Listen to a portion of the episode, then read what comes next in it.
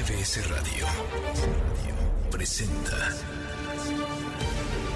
Luis Cárdenas en MBS Noticias.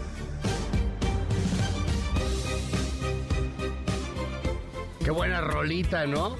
Martes 17 de enero, el año 2023. Son las 6 con 3 de la mañana y estamos escuchando esta rolita, el Día Mundial para Bendecir a los Animales, en conmemoración de San Antonio Abad. Sí, hoy, hoy es el Día de las Mascotas, eh, para la Grey Católica particularmente. Hoy eh, también pues hay, hay muchísimas cosas en el, en, el, en el tintero. Vamos a platicar de varios temas que están en México y en el mundo. Seis con cuatro minutos. Si usted tiene un compañero mascota, un compañero de vida, a veces, a veces son muy poquitos, a veces duran muchos años más. Ámelo mucho, quiéralo mucho, disfrútalo mucho y sobre todo sabe que aprenda mucho de él o de ella. Hoy, de alguna manera, es día de la mascota. Seis con cuatro minutos. Amo a mi mascota. Oiga, yo me llamo Luis Cárdenas. Bienvenido. Hoy tenemos muchísimo, muchísimo que platicar. Estas son las voces de la noticia. ¿Qué quiere que la SEP le saque las castañas del fuego? ¿Y la autonomía? ¿Dónde está? Que la hagan valer. Ya se metieron a fondo. Que no se laven las manos como Poncio Pilato. Lo he hecho en esta función desde hace 35 años. Tengo una carrera impecable, tengo una carrera en la que no tengo nada de qué avergonzarme y continuaré, por supuesto, trabajando intensamente. Participaré en la sesión de hoy y en todas las subsecuentes.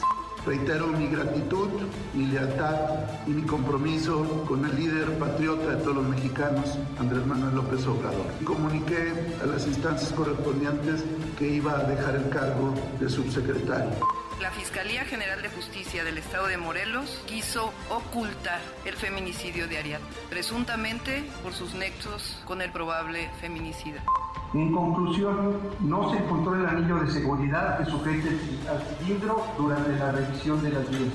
Una cosa que llama la atención. Se encontró un tornillo flojo y otro degollado en la placa de seguridad que impide que salga el cilindro vamos a presentar la demanda nacional y vamos a poner ese instrumento a disposición de aquel pequeño comerciante compañero que así decide entrarle. Lo vamos a apoyar para que lo presente en los mejores términos, para que no gasten abogado.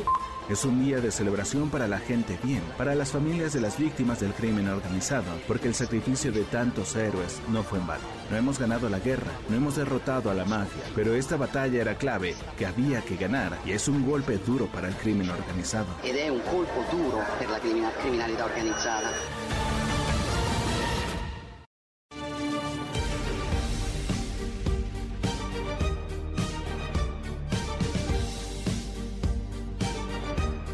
Hoy es 17 de enero, el año 2023, y tenemos harta, pero harta, pero harta información, así como confeti, para aventar para arriba. Oiga, a ver, mire, le cuento rápidamente. Ayer habló Yasmín Esquivel, caray. Habla por primera vez en una entrevista de chacoteo, bueno, de chacaleo, no de chacoteo, aunque para algunos parece un poco de chacoteo lo que dice, pero bueno, le, pregunta a un reportero, oiga, ¿qué, ¿qué onda con este asunto? Es uno de milenio. Y, y, bueno, pues responde sin responder mucho. Ella se siente segura. Hoy el milenio titula, eh, pone la cabeza ahí en su primera plana, se aferra a Esquivel, dice Milenio, y eso es interesante. Porque, pues sí, había quien hablaba de que iba a renunciar, de que a lo mejor le daban un puesto en la administración pública ahí con López Obrador. No, parece que se queda y se queda firme en la corte, porque mientras tanto se están echando la bolita la UNAM y la CEP para ver si hay o no hay una sanción. Si le quitasen el título, pues evidentemente ya no puede ser ministra de la corte, pero eso parece que ya se ve cada vez más y más remoto. Le platicaremos más adelante. Más tarde vamos a platicar sobre el Foro Económico de Davos con Jorge Andrés Castañeda y, y no lo que representa en términos eh, de flojera, este, porque mire, de flojera, técnico, aburridón, ¿qué le digo? Pues lo que ya sabe, ¿no? Recesión, se ve del nabo el año, eh, no, no hay mucha lana, este, el tema de China sigue preocupando mucho, el, el nearshoring nomás como que no se da, no se concreta, el, el populismo, eso sí está interesante, está creciendo en el mundo, se está hablando de eso en Davos, la responsabilidad de los políticos, los medios y las empresas, por ahí decía alguien en Davos, es que los políticos y los medios polarizan, las empresas resuelven. Vamos a platicar de todo y las protestas y esta cumbre de los super ultramillonetas del planeta. Hablaremos también en esta mañana de temas eh, que tienen que ver con la violencia y con el México rojo de todos los días. Que siempre sí, Ariadna fue asesinada por una, un acto violento, por un golpe en la cabeza. O sea que Uriel Carmona no tenía razón, no se murió por andar de borracha. Miren nada más, ¿quién lo iba a pensar, verdad? O sea, sí la mataron. No como decía Uriel Carmona, patético fiscal de Morelos, que se había muerto por borracha. Y, lo van a mantener, ¿verdad? A Uriel Carmona lo van a mantener. Lo deberían de correr. Ya ha librado varias, lo deberían de correr, pero no lo van a correr porque a final de cuentas pues así es el poder, así son los políticos. Lo platicaremos también más adelante. Y lamentable, por supuesto, ese feminicidio, el feminicidio de Ariadna. Y, bueno, los responsables hay que reconocer ahí sí, están en la cárcel. No como los responsables del sabotaje del metro, ¿verdad? Que esos siguen libres. Yo estaba pensando que sería muy bonito que un día la Fiscalía Capitalina y, la jefa de gobierno y, y García Harfus y todos nos presentaran así como estos son los responsables del sabotaje del metro. Aquí están y que se les condenara a 180 mil años de prisión y que en ese momento, ya que tuviéramos a esos detenidos, el metro fuera, uff, un servicio como el que merecemos. Ya no digo que uno de primer mundo y que, y que se parezca así a los metros de, de este, Alemania o algo así. No, no, no. No más que fuera un servicio como el que merecemos. Ojalá que sí, que detengan a esos responsables del sabotaje. Si es que hay sabotaje, ¿verdad? Y que no sea que nos demos cuenta que falta mantenimiento, porque ahí sí, por desgracia, la fiscalía tiene detenidos pues a una lata. Este, qué bonito el cartón que hizo ahí este un, un monero. Eh, si no me equivoco, era de Alarcón. Le mando un abrazo a Alarcón, pero sí, según yo era de Alarcón ese, ese cartón bellísimo en donde aparecen unas latas, ¿sí, recuerda? Bueno, la lata que está así detenida, la lata por sabotaje. Ojalá que un día detengan a los responsables del sabotaje si es que es un sabotaje y que se les castigue con todo el peso de la ley, que no salgan nunca, que no vuelvan a ver el sol esos móndrigos. Pero quizá, quizá no es sabotaje. No sé, ¿qué opina usted? 5571 131337. Oiga, a ver, empecemos. Primero, le cuento sobre el plagio de la tesis de la ministra Yasmín Esquivel. Ayer, la Secretaría de Educación Pública notificó a la UNAM que hasta que no se ha invalidado el título emitido por la máxima casa de estudios a Yasmín Esquivel, la ministra de la Corte, quien incurrió en plagio, la SEP se declaró incompetente para intervenir en el caso. Es una bolita, es una bomba, es una granada que se está aventando la SEP y que se está aventando la UNAM. Es algo así como que de repente la secretaria de Educación Pública, Leti Ramírez, dice, no, yo no puedo contestar eso. Y, el rector Graue dice, no, pues yo tampoco. Este, y, y, Borondongo le dio a Burundanga y Burundanga le dio a Bernabé y Bernabé le quedó, así están. Aviéntale la bolita, regresa la bolita, avienta la bolita, a ver quién se avienta eso, ¿no? ¿Quién le va a quitar el título a una ministra de la Corte? Ay, nanita. Pues no, está caliente la bomba. Eh, viene, viene ahí una carta, la hacen pública, tiene ahí también algunas referencias legales. Este, me llama la atención lo último, porque estas son sus referencias legales. Por lo expuesto, se remite documentación exhibida en su integridad para que la Dirección General de Profesiones, bueno, dando a entender que la Profesión General de Profesiones carece de competencia para emitir alguna resolución al respecto en los términos de los artículos primero, tercero, séptimo, 23, fracción 7 y 67, fracción 3 de la ley reglamentaria del artículo quinto constitucional, que en algunos casos se refiere al tema de el debido proceso, de la defensa, como, como dando a entender un poco que no están dejando defenderse a la ministra. Y sí, protegiendo a la ministra. Y también la UNAM, pues, pues no metiéndose en ese tema, porque técnicamente, estrictamente hablando, pues, pues, pues sí, no le corresponde a esa instancia invalidar el título. Entonces está cañón, tenemos una laguna. ¿Le digo en qué va a acabar esto? Chan, chan, chan, chan. En una nueva legislación y se van a armar los diputados y entonces van a discutir y luego el Senado y eh, en eso va a acabar. En el Congreso van a discutir algo para que el siguiente tipo, tipa, tipe que plagie una tesis, pues tenga una sanción y haya quien pueda aplicar esa sanción. Es una bolita, es una papa caliente, nadie quiere tocar esa papa caliente. Entonces, bueno, pues, pues ahí quedó que le digo. Por otro lado, el día de ayer, Yasmín Esquivel, pues ahí en las inmediaciones de la Suprema Corte de Justicia de la Nación, fue, fue captada. Se acerca un periodista de Milenio y, y en lo que los medios de comunicación llamamos chacaleo, es decir, cuando llega algún funcionario, van varios medios y le preguntan, pues en esa entrevista chacalera, que no fue chacalera, porque a final de cuentas nomás, es, nomás fue de Milenio, fue, fue el único que pudo ahí entrevistarla. Fue el único que se dio cuenta que la captó. Dicen que periodista sin suerte no es periodista. Y, no estoy diciendo que esto tenga que ver con la suerte, al contrario, pues con todo lo que hace Milenio ahí durante, durante mucho tiempo y lo que está haciendo este, este periodista en particular, y, hay que reconocérselo, porque Milenio es el único que ha logrado la declaración, tan, tan es el único que hoy la pusieron en primera plana. Bueno, pues le pregunta, ¿no? El, el, el reportero, oiga, pues, pues, ¿qué onda? Este, que literal, oiga, pues, pues, pues ¿qué? ¿qué? va a pasar? Este, pues, ¿Va a renunciar? Porque usted recordará que desde el jueves está el run run, pero harto, harto. El jueves estuvo, el viernes ya algunos periodistas eh, medio famosones habían tuiteado ya va a renunciar, Yasmín Esquivel renuncia ahorita. Otros decían, no, se va a reunir con López Obrador. Otros decían, ya se reunió y ni siquiera con López Obrador, con el hijo de López Obrador, y va a renunciar. Pues no, no, o sea, nada de eso era cierto. Nada de eso al final terminó por ser cierto.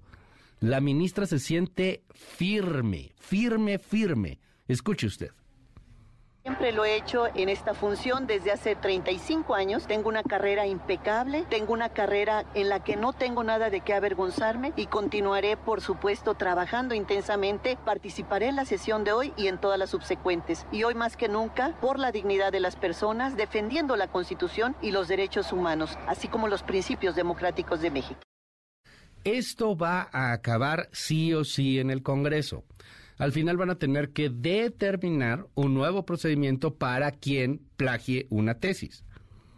Y quien plagie una tesis, pues va a tener que aceptar este ciertos procedimientos, pero hoy parece que estamos en una laguna legal, en una especie de impas jurídico. Qué curioso, ¿no? pues al final de cuentas, un asunto leguleyo de algo evidente, pero bueno, pues ¿qué, qué hacemos? Y, el debate va a continuar en la clase política, que yo creo que en algún momento van a presentar estas iniciativas y, quizás se vaya a terminar por discutir o quizás se quede en la congeladora. Pero escuche usted dos voces encontradas. Una, la de Luis Cházaro, él es eh, del PRD, y, y, en el PRD, pues obviamente piden la renuncia de Esquivel y, el PAN también, y, y el PRI un poco. Y el otro es Ignacio Mier, el coordinador de Morena, que evidentemente defiende a Yasmín Esquivel, minimizándolo, haciéndolo venial, así como que, pues, pues sí se plagió la tesis, pero pues, ¿quién no ha hecho algo así, no? Escuche.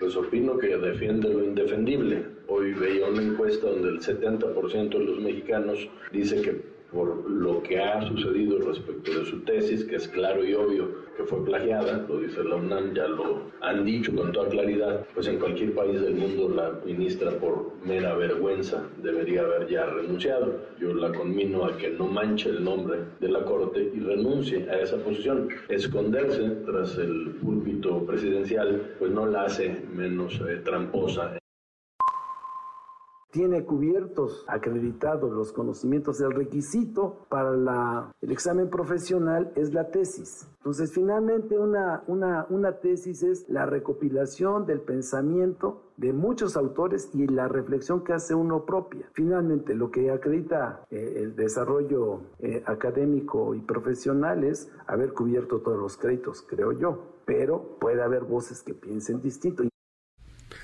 Pues, a final de cuentas también pues, uno puede este, obtener una credencial académica o un título este, pues, por experiencia laboral, ¿no? Dado caso también. Este, en fin, pues, pues ya que le digo, este, así va a continuar el debate. Eh, Cházaro también hay cuando dice el 70% de los mexicanos, mire, usted y yo, que somos politizados, que, que pues, estamos en las noticias, que leemos noticias, que, que, escuchamos eh, pues, lo que está pasando en el mundo porque somos medio curiosos, o, por morbos, o, porque queremos ver qué va a pasar con el país, lo que usted quiera. Pero la realidad, perdóneme que se lo diga, es que a la gente le vale cacahuate el asunto de Yasmín Esquivel. En la calle a la gente le vale queso. Como eso y muchas otras cosas, como muchas cosas en la clase política, en la calle a la gente le vale tres pepinos de pepino. Tres pepinos, tres pepinos, tres pepinos. Pues sí, le vale. Pues, pues, pues ¿qué? ¿Para qué nos hacemos? Y, ahorita que se viene un momento electoral, la gente conscientemente, se lo juro, lo hemos vivido varias veces, varios años. Y, además esto que le estoy diciendo viene sustentado por esta encuesta que hace el eh, eh, Oxford Institute y Reuters. La gente conscientemente le cambia a las noticias porque está harta de polarizaciones y cuando vienen elecciones muchas veces esto, esto es peor.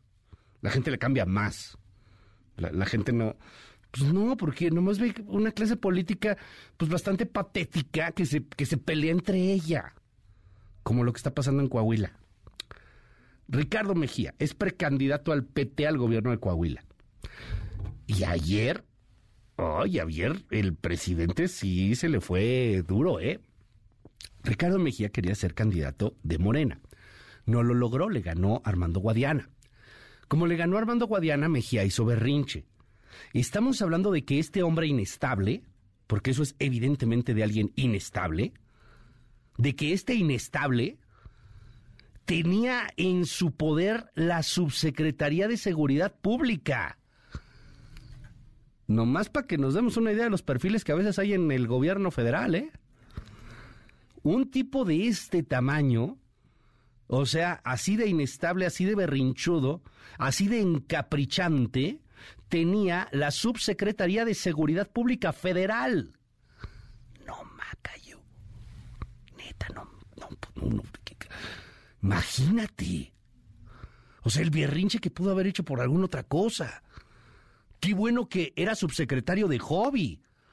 Porque de otra manera no, no me imagino la, la violencia que pudo haber desatado, las muertes que pudo haber causado. ¡Qué terror! Bueno, este inestable que se fue sin decir adiós, que traicionó a medio 4T, que el mismo presidente ayer bien enojado le decía, no, pues ni a Dios me dijo, me mandó un papel. Él, que no le dijo ni adiós al presidente, dice que es la reencarnación del presidente en Coahuila. No, bueno. No, a ver cómo le va, a ver cómo le pinta. Ayer Ricardo Mejía habló y, se lanzó contra Mario Delgado y, y, bueno, pues se lanzó contra muchos, pero además pues él es Ricardo Mejía, ¿no? Y que le dice al presidente, o sea, que, no bueno. No, escúchelo. López Obrador primero le dice ayer en la mañanera, ese, ese audio no lo tengo ahorita, pero López Obrador le dijo en la mañanera ayer que, que pues ni a Dios le había dicho. Y luego Mejía le responde esto, es que, es que es una joya, escuche usted. Reitero mi gratitud, mi lealtad y mi compromiso con el líder patriota de todos los mexicanos, Andrés Manuel López Obrador. Y comuniqué a las instancias correspondientes que iba a dejar el cargo de subsecretario. Esta situación la formalicé mediante una carta de, de renuncia que fue recibida en la oficina de la Presidencia de la República desde que se resolvió, entre comillas, el tema de la definición del defensor de la 4T. Hubo una enorme inconformidad con quien designó Mario Delgado. Y así como me ha atacado, intrigado y difamado, hoy quiero decirle que es un corrupto, es un traidor a la democracia. Él se ha dedicado al mercadeo de candidaturas. Mira, si este señor hubiera sido nomás aspirante, pues chido, ¿no? Estás en la grilla, güey. No, a ver, era subsecretario de Seguridad. ¿Se acuerda cuando agarraron a Ovidio Guzmán? Hace dos semanas bueno, casi dos semanas. la matazón en Coahuila, eh, perdón, en Culiacán, la matazón en, en, en Mazatlán, los mochis, 30 muertos. Y, y, se acuerda cuando se escaparon los reos de Ciudad Juárez, que generaron 10 muertos. Este tipo era subsecretario de Seguridad. Le valía cacahuate, evidentemente que le valía cacahuate ser subsecretario. O sea, eso lo había votado. No teníamos subsecretarios, decían, bueno, le valía queso. No, hombre. Este mono anda metido en la candidatura, la candidatura, nomás la candidatura. Él es el subsecretario, fue el subsecretario de seguridad. A mí eso es lo que me preocupa. No que sea un politiquero de cuarta, eso me da igual. No, lo que a mí me preocupa es que este era el subsecretario de seguridad. ¡Qué miedo! ¡Qué terror! ¿En manos de quién estábamos, caray? Ahora estamos en manos de un general, lo cual dice que seguimos militarizando el país. ¡Qué mala noticia! Pero pues es que si estos son nuestros papeles civiles, pues obviamente que le damos en bandeja de plata a los militares la entrada, ¿verdad? Qué triste. Qué triste. Para mí es muy triste eso. A ver, escuché al presidente ayer. Es que, ¿de qué tamaño puede ser? No sé si es el ego, eh, el, el derroche, no sé. Escucha al presidente ayer. El presidente dice, no me dijo ni adiós. Escuche usted. Se fue Ricardo Mejía, ahora sí que no me dio ni el adiós, nada más me mandó un papel, sí. Y quiero también aclarar de que yo no me meto en cuestiones partidistas, pero en lo que corresponde al partido del cual tengo licencia, hay un procedimiento que yo apoyo porque fui el creador cuando fui dirigente de ese partido, de que se eligiera a los candidatos mediante encuestas, que fuese el pueblo el que los eligiera y que quien triunfara fuese el candidato y se respetara y se apoyara la decisión. Bueno. Ah. Cuando uno piensa que qué podría salir peor, salen algunas ideas muy interesantes. Eh, hace unos días, Adán Augusto López, que también se supone que es, que es, secretario de gobernación, pero pues que la mitad del tiempo anda jugando a ser corcholata presidencial, y la otra mitad de tiempo anda jugando a ser árbitro de las corcholatas presidenciales. Recordemos que el sábado, como si no hubiera otra cosa que hacer, Adán Augusto López mandó llamar a los gobernadores al Palacio de Cobiana, a los gobernadores de la 4T, y ahí les leyó cartilla y les dijo que fueran parejos, que, que, apoyaran, sí, a Claudia Sheinbaum, pero también a Ebrard y también a él. Y, y, ahora en esta magnanimidad del secretario Adán Augusto López, pues ya incluyó en la lista corcholatesca oficial, que esa no la decía el presidente, bueno, ya no sé, a Ricardo Monreal. Y Ricardo Monreal pues debe estar así con cohetes, fanfarrias, pues muy contento, ¿no? Pues ya, ya lo pelaron, ya está en la lista oficial, ya, ya Dan Augusto López ya dice, pélenme, ¿no? O sea, pelen, a Monreal también va, somos cuatro.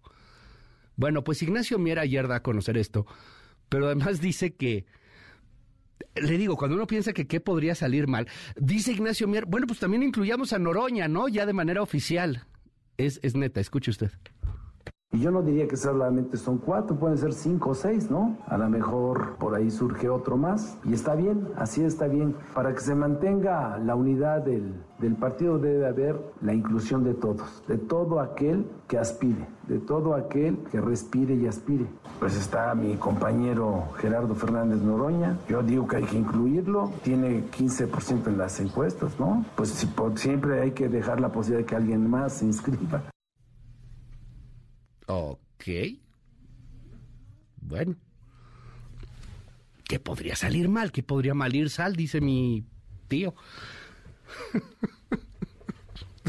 y no lo dude, o sea, lo van a inscribir. Y al final, pues habrá una encuesta y, y nomás serán tres o serán cinco. Y en una de esas, ¿cómo dice la canción? En el circo luego te crecen los enanos, ¿no? Ay, ay, ay. Qué mello, bueno, a ver, ¿Qué, qué, qué, 2023 tan interesante nos depara? Oiga, eh, le cuento, en temas en el mundo, el día de ayer fue detenido Mateo Messina Denaro. ¿Quién es Mateo? Ay, me gusta decir Denaro, pero bueno, Mateo Messina Denaro era el jefe de jefes de la Cosa Nostra. El jefe de jefes de la mafia. En 1993, la Cosa Nostra provocó atentados que mataron a unas 10 personas, tanto en Milán como en Florencia, como en Roma. Fue una etapa muy dura para Italia, una etapa en la cual hubo una especie de limpia política también, que después les llevó a algunos caminos bastante cuestionables del populismo. Poco después llegó un Berlusconi cosas por el estilo, pero bueno, ese 93 fue muy difícil para la República Italiana. Y los responsables eran estos, los mafiosos de mafiosos, la Cosa Nostra. Desde hace 30 años buscaban a este hombre, Mateo Messina Denaro Ayer lo arrestaron porque estaba en una clínica. Alguien dio el pitazo. Alguien dentro de la Cosa Nostra traicionó, eso es evidente.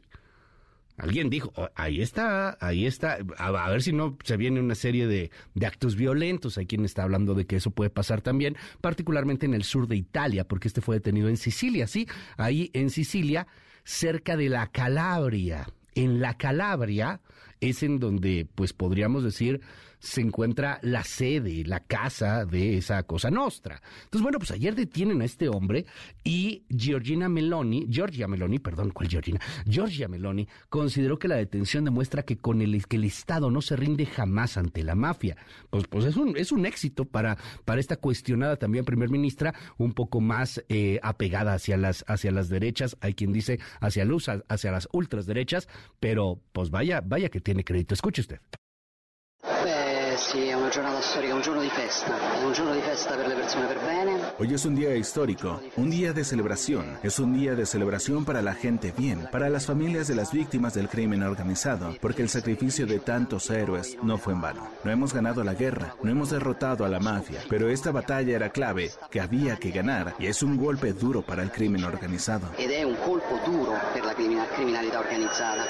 Y hablando de la mafia, en Nueva York está Penilei Ramírez, una periodista a la que admiramos muchísimo y le mandamos un gran abrazo, justamente porque, pues hablando de la mafia, hoy inician ya pues formalmente las audiencias, los procesos, ya, inició el juicio de, García Luna, pero hoy inicia ya, le, empiezan las presentaciones de testigos, etcétera, ya, ya está ahí el jurado, a quien le dicen el Hoover mexicano, el, el tipo que, que podría, pues en una de esas ser condenado a 20 años de cárcel o 10 años de cárcel mínimo o a una perpetua y, que en una de esas puede eh, pues tratar de llegar a algún pacto extraño con la fiscalía. En fin, hay, hay mucha expectativa, particularmente en México sobre lo que va a pasar con Genaro García Luna, pero empieza a crecer también la expectativa ya en los Estados Unidos. Este hombre, pues muy ligado a la mafia, a la mafia mexicana, al cártel de Sinaloa concretamente, es Penilei Ramírez. Te, te mandamos un abrazo con toda la admiración y te aprecio tanto que nos puedas tomar la llamada telefónica a unos minutos de, que inicie y de entrar a este juicio, Penilei. ¿Qué nos cuentas? ¿Qué, qué, qué se dice? ¿Qué hay? Muy buenos días. Muy buenos días, pues estamos aquí a, con menos 3 grados de temperatura esperando afuera de la corte. Hay bastante prensa ya aquí esperando desde hace unas dos horas. Desde la madrugada empezó a reunirse la prensa. Hoy es el primer día formal del proceso de juicio contra García Luna. Comienza con la última parte de la selección del jurado. Los jurados ya contestaron eh, unos 400 de ellos contestaron un largo cuestionario para tratar de identificar si alguno de ellos tiene algún prejuicio que impediría que hagan bien su trabajo como jurados. Y hoy empiezan a entrevistarlos, entrevistarán a un par de docenas de posibles miembros hasta llegar a los 12 que integrarán el jurado. Después de que suceda eso, entonces tendremos eh, eh, el inicio formal del juicio. Sabemos que bueno, García Luna estará, no sabemos si vendrá su familia, sabemos que él va a usar un traje azul oscuro, eh, que va a vestirse de, forma muy elegante, un poco tratando de mostrar eh, una imagen de, de, lo que él fue durante muchos años, un oficial de alto rango en el gobierno, una persona eh, que era respetada por las autoridades de Estados Unidos.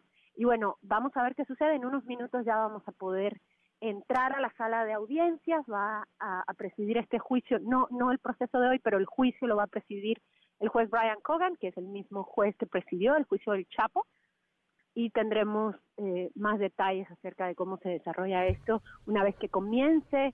ya formalmente hoy el proceso y sepamos quiénes son los jurados y esperamos que esta misma semana ya sepamos bueno cuál es el planteamiento para este caso que, que tiene tanto la defensa como la fiscalía ya. Y bueno aquí eh, hay bastante frío en este Sí, no me imagino, no, menos tres grados. tomando café y tratando de mantenernos calienticos en lo que podemos entrar. Oye, Penilei, eh, te, te, pregunto, hoy, hoy es entonces, digamos, la presentación del, del jurado, del gran jurado dentro del common law de, de este sistema estadounidense y que tienen algunos países anglosajones, en donde se presenta un gran jurado, un jurado de, de pares que, que, bueno, pues termina por, por señalar si, si una persona es responsable o no es responsable, y entonces las fiscalías y los abogados tienen que, que jugar con narrativas para convencer a este gran jurado de la culpabilidad o inocencia del, del presunto, en este caso de Genaro García Luna. Eh, ¿Cuándo empezarán los, los testimonios? Porque hay, hay mucha expectativa, que, que si va a ir la Barbie, que si va a ir eh, Jesús el Rey Zambada García, el hermano del Mayo, que si van a estar uh -huh. ahí Damaso López, el Minilic y el uh -huh. Lic, que, que si en una de esas hay quien dice que hasta, que hasta puede llegar a ir Emma Coronel, la esposa del, del Chapo Guzmán, si es que termina por ser liberada de donde sea que esté retenida. Eh, ¿Cuándo empieza esta pasarela? De la mafia mexicana allá en Nueva York? Pues no sabemos exactamente cuánto va a durar la selección del jurado. Eh, lo, que, lo que sucede hoy básicamente es que de los 400 posibles candidatos a integrar el jurado que, que respondieron ese cuestionario, hay varios de ellos que la fiscalía dice, bueno, este no los quiero, creo que va a tener un prejuicio, y la defensa también se dice que en español diríamos que vetan algunos de ellos y dejan algunos otros posibles. Estos los van a entrevistar hoy, puede ser hoy y mañana, puede ser hoy, mañana y el jueves, no sabemos. Una vez que eso termine, entonces comienza ya formalmente el proceso, ya se integra quiénes van a ser los 12 miembros del jurado, eh, van a ser anónimos de manera que no podemos saber sus nombres y van a estar eh, con la posibilidad de ir a sus casas, pero les prohíben saber nada, leer nada, escuchar nada acerca del juicio y después de que eh, se integre esto, quizá esta misma semana ya tendríamos noticia acerca de eh, cuáles van a ser por lo menos los primeros testigos, uh -huh. pero bueno, definitivamente sabremos más la próxima semana cuando ya yeah. esperemos que ya el jurado esté integrado, ya, se, hayan hecho las declaraciones iniciales y ya comienza formalmente el proceso que eh, ha dicho hasta ahora, eh, la información que tenemos hasta ahora del juzgado es que puede durar entre seis y ocho semanas. Vamos a seguir pues muy muy de cerca este que es el juicio importantísimo para, para México. Son 12 miembros del jurado. Oye, y una duda rápidamente, ¿de del Chapo Guzmán también al jurado lo dejaron ir a su casa o, o a ellos no, no, no se los tenían en hoteles? En el caso de en el, en el en este caso el jurado es anónimo y parcialmente secuestrado. Ok. Eh, así se le llama, sí, es sí, un sí. horrible en Sí, español. es un terrible Eh, nombre, pero así en el es. caso del Chapo, los jurados estuvieron en un hotel durante todo el tiempo que duró el juicio, casi tres meses, Ajá. y no iban a su casa. En este caso, este, les permiten eh, eso, pero no pueden leer, no pueden enterarse nada sobre el caso. Y aprovecho para comentar a tu audiencia, Luis, que hoy hemos publicado un episodio extra del podcast de USA versus García Luna, del que hablamos hace unos Ajá. días, y por primera vez publicamos un, un episodio corto de unos 10 minutos en inglés y por primera vez también en español, Genial. explicando todo lo que se necesita entender antes de que empiece este juicio y ya está disponible ese podcast hoy. Vamos ahí a, a promoverlo también si nos das oportunidad eh, y enhorabuena también porque está en español. Es que en, en, inglés es una joya, es una delicia y en español, bueno, debe ser debe ser a, aún aún más. Pues es al final de cuentas nuestra lengua nuestra lengua materna. Eh, Penile Ramírez, te mando un abrazo con toda la admiración. Este, cuídate mucho del frío y, y bueno, quien ha de tener más frío que tú en este momento, yo creo que se llama Genaro García Luna. bueno, vamos a ver.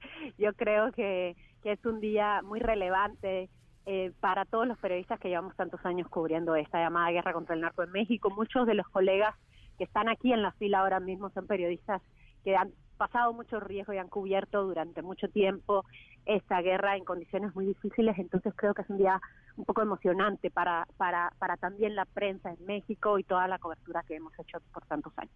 Gracias, es Penilei Ramírez. Eh, estamos, estamos muy atentos, Penilei. Eh, bonito, bonito día y bueno, pues ahí muy atentos a tu trabajo. Gracias. Muchas gracias, saludos a toda la audiencia. Gracias, son las seis con 38 minutos. Que ya me pasé del corte, ¿verdad? Un poquito, ¿verdad? Chale, perdón. Pues pongamos musiquita. Mayito, bienvenido. Feliz año, Mayito. Qué bueno verte por acá. Qué buena rola. Vámonos a una pausa. Bueno, ¿cuál pausa, no? Este, así va a estar el clima el día de hoy, 6 con 38 minutos. Pásela increíble. Seguimos con mucho más. Esto es MBS Noticias. Yo me llamo Luis Cárdenas. Seguimos. Clima. MBS Noticias.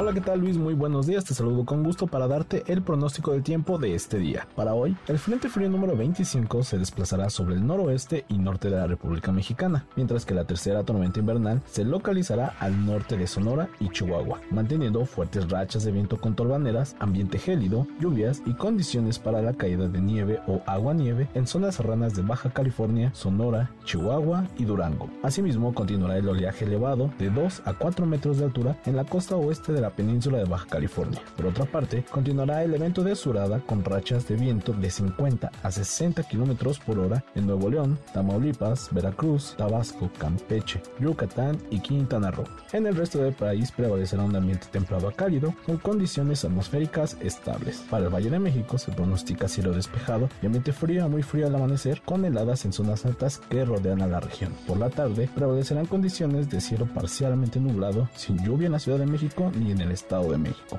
El viento será de componente sur con rachas de hasta 40 km por hora. Esperamos una mínima de 7 a 9 grados y una máxima de 24 a 26 grados Celsius. Hasta aquí mi reporte Luis, les deseo que tengan un excelente día.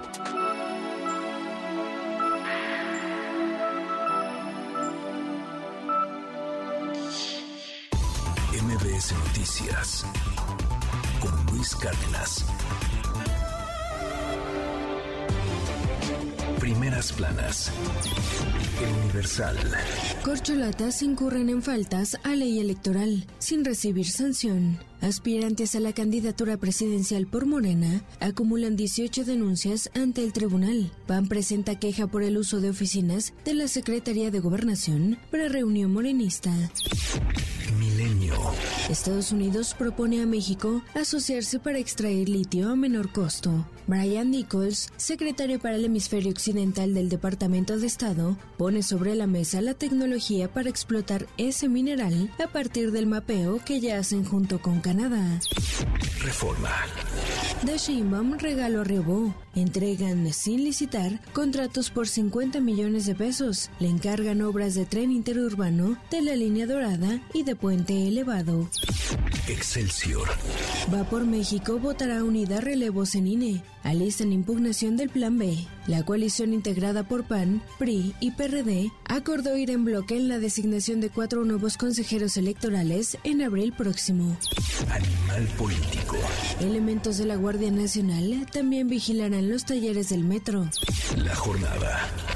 Se disparan en el mundo riqueza y pobreza extremas. Acapararon 1% de millonarios, dos tercios de bienes en la pandemia. El financiero. Anticipa indicador oportuno freno del consumo. Habría caído 0.4% en noviembre y diciembre pese a fiestas por fin de año. El economista. El consumo privado cerró 2022 con doble traspié. Le afectó la inflación. Registra caídas de 0.35 y 0.41% en los dos últimos meses. Reporte Índigo. El otro perfil de García Luna, el dinero público. Llevado a juicio por supuestos sobornos del cártel de Sinaloa, el exsecretario de Seguridad, Genaro García Luna, también tuvo a disposición miles de millones de pesos del erario que usó para construir la imagen de superpolicía y realizar espionaje.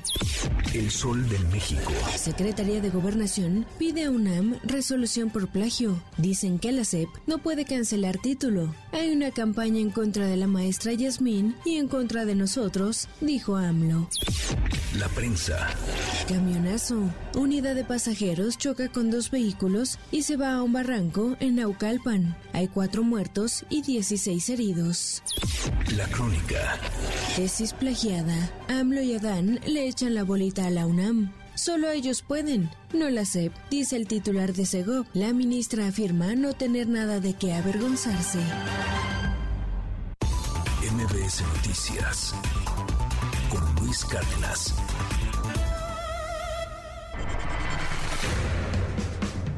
Estados.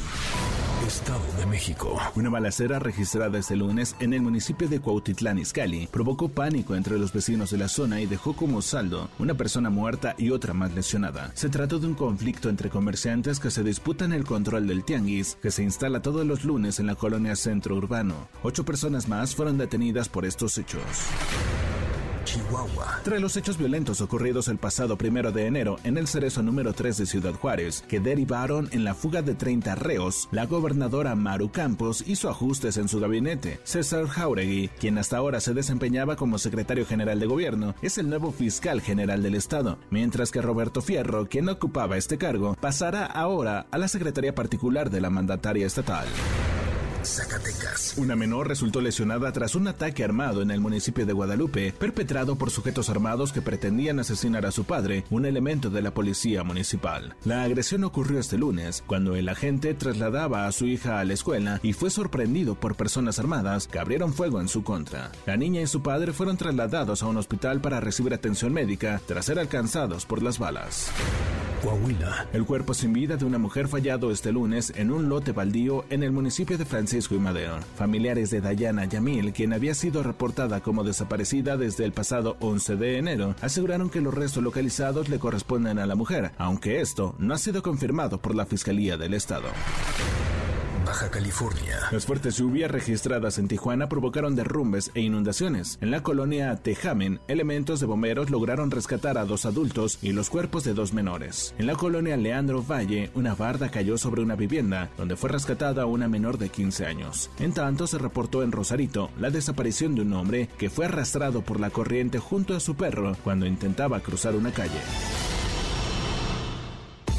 MBS Noticias Cárdenas.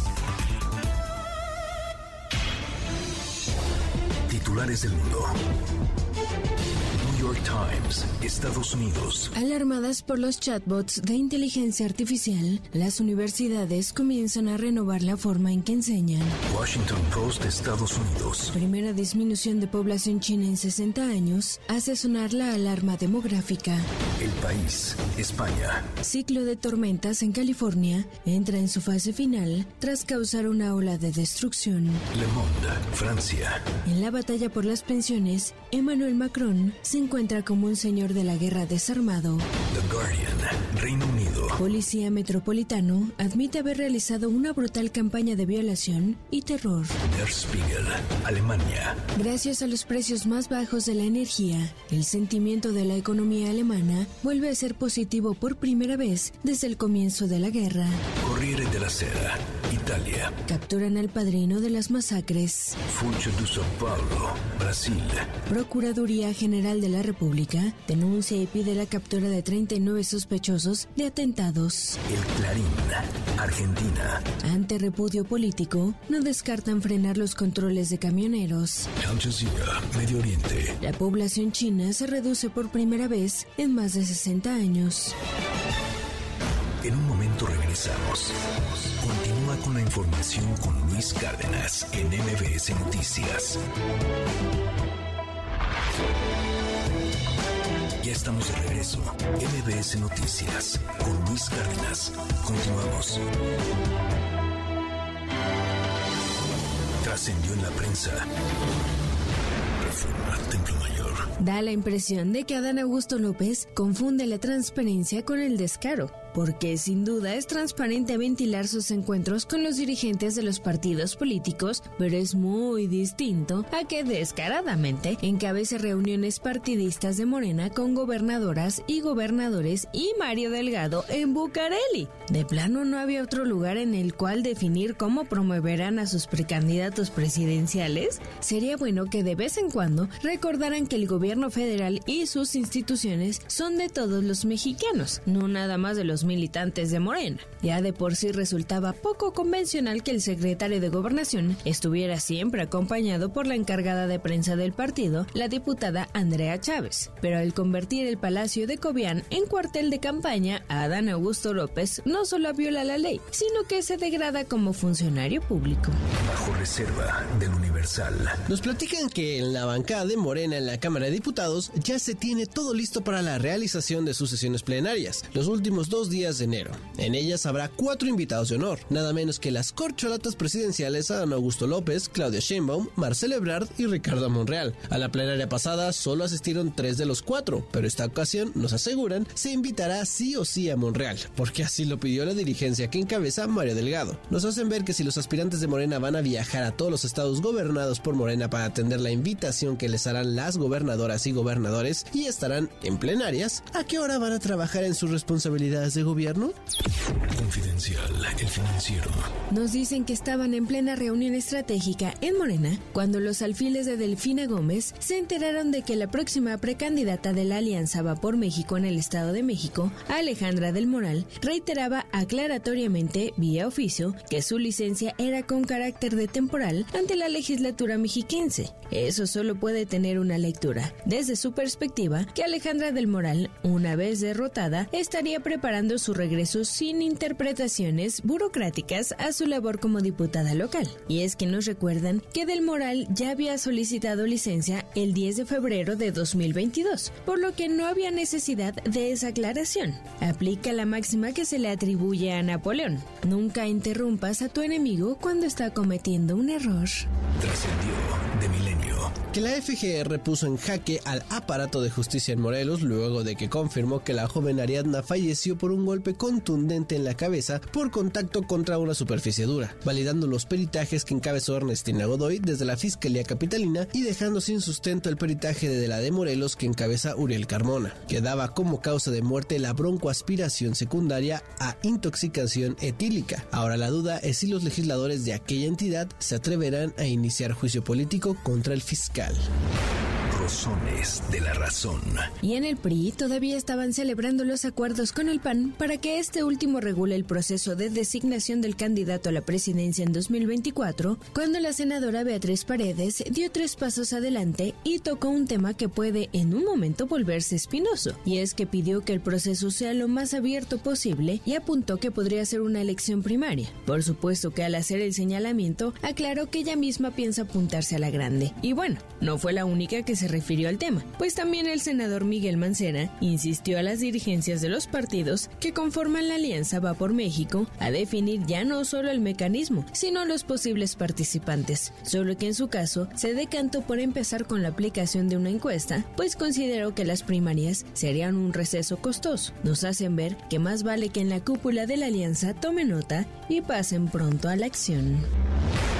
Pepe Grillo, de Crónica. Controvertida la serie de cambios en el gabinete presidencial que incluye los nombres de los generales Rodríguez Bucio y Córdoba Campos. En el movimiento, la Guardia Nacional cambia de mando cuando todavía está en proceso de consolidación, lo que desde luego no es lo mejor, porque llega un nuevo grupo que tendrá una curva de aprendizaje que debe ser corta por el bien de todos. Algo similar ocurre con el general Rodríguez Bucio, quien pidió tiempo a la prensa que lo quería entrevistar, pues apenas reveló, acaba de enterarse de su nueva responsabilidad en la Subsecretaría de Seguridad. El general pasó de un día para otro de la Guardia Nacional con un uniforme de tarea a una oficina de seguimiento técnico con saco y corbata. Rayuela de la jornada. Ahora solo falta que Omar Mejía sea blanco de difamaciones y ataques a la familia por el respaldo de AMLO a su candidatura para el Banco de México. En un momento regresamos. Con la información con Luis Cárdenas en MBS Noticias. MBS Noticias con Luis Cárdenas. Continuamos.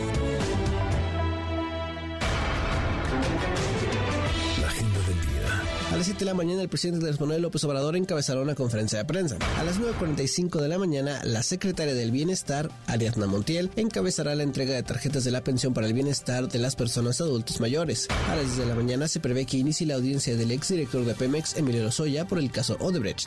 A las 10 de la mañana iniciará la reunión de la primera comisión de trabajo de la permanente. Más tarde, a las 17.30 horas, comenzará la reunión de la segunda comisión de trabajo de la permanente. A las 10 de la mañana, la jefa de gobierno de la Ciudad de México, Claudia Sheinbaum, encabezará el inicio de pruebas de Metro Energía. Al mediodía, el presidente nacional de Morena, Mario Delgado, ofrecerá una conferencia de prensa.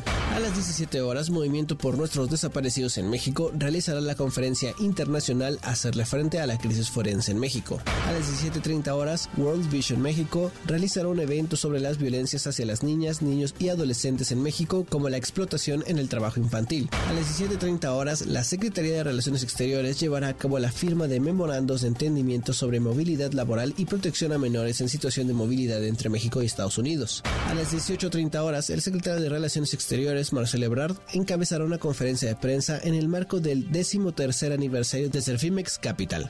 Hoy continúan las actividades del Foro Económico Mundial de Davos en Suiza. Hoy darán mensajes la presidenta de la Comisión Europea, Ursula von der Leyen, y el presidente del gobierno español, Pedro Sánchez. En Nueva York iniciará el juicio con la selección del jurado contra el exsecretario de Seguridad mexicano, Genaro García Luna. En Washington, el presidente de Estados Unidos, Joe Biden, recibirá en la Casa Blanca al primer ministro neerlandés, Mark Rutte. Por otra parte, el secretario de Estado de Estados Unidos, Anthony Blinken, y su homólogo británico, James Cleverly, ofrecerán una conferencia de prensa. El Consejo de Seguridad de la ONU se reunirá sobre Ucrania a petición de Rusia. En San Francisco iniciará el juicio contra el consejero delegado de Tesla, Elon Musk, al que accionistas de la empresa acusan de haber manipulado el mercado cuando en 2018 anunció planes para sacar a la firma de la bolsa, algo que no sucedió. Y en Moscú, el ministro de Exteriores de Rusia, Sergei Lavrov, recibirá a su homólogo iraní, Hossein Amir Abdollahian, para hablar de la situación en torno al programa nuclear de la República Islámica.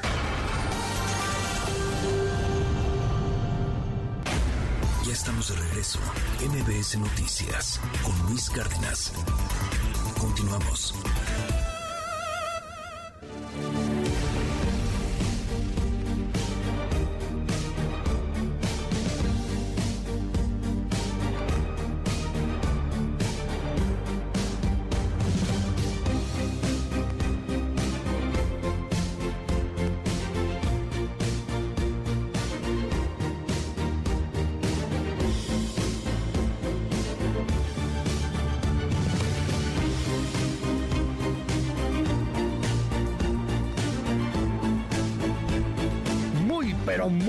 Días a toditita la República Mexicana. ¿Cómo está? Oiga, me da un gran placer poderlos saludar en esta mañana. Ya es martes.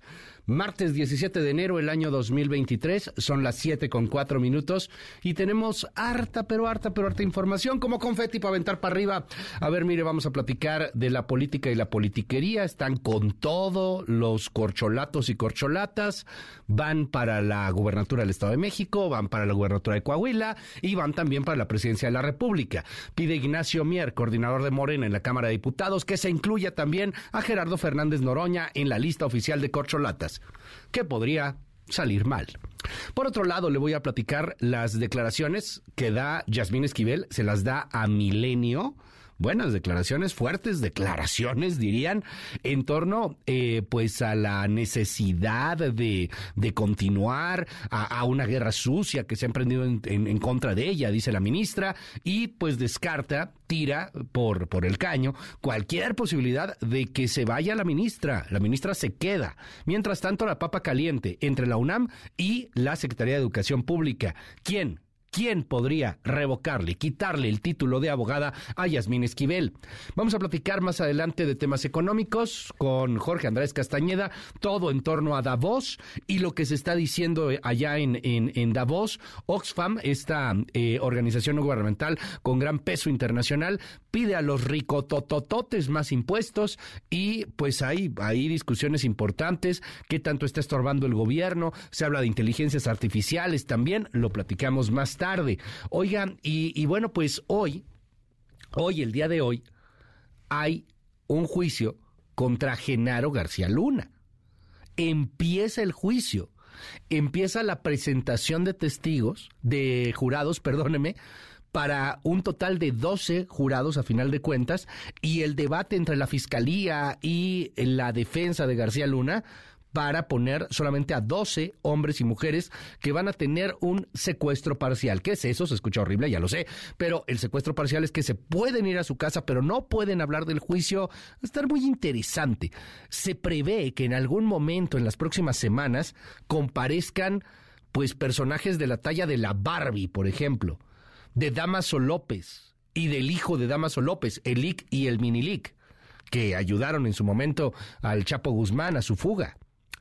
Se, se prevé inclusive, eh, eso pues, pues confirmado no está, pero quizá podrían liberar a Emma Coronel para comparecer en un caso, el caso contra Genaro García Luna, acusado pero de corrupción, que se robó más de 250 millones de dólares.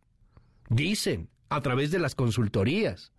Acusado también de haber permitido que el cártel de Sinaloa creciera como hiedra venenosa y lograra poblar las calles estadounidenses de droga. Eh, hoy, hoy inicia ese juicio ya de manera formal.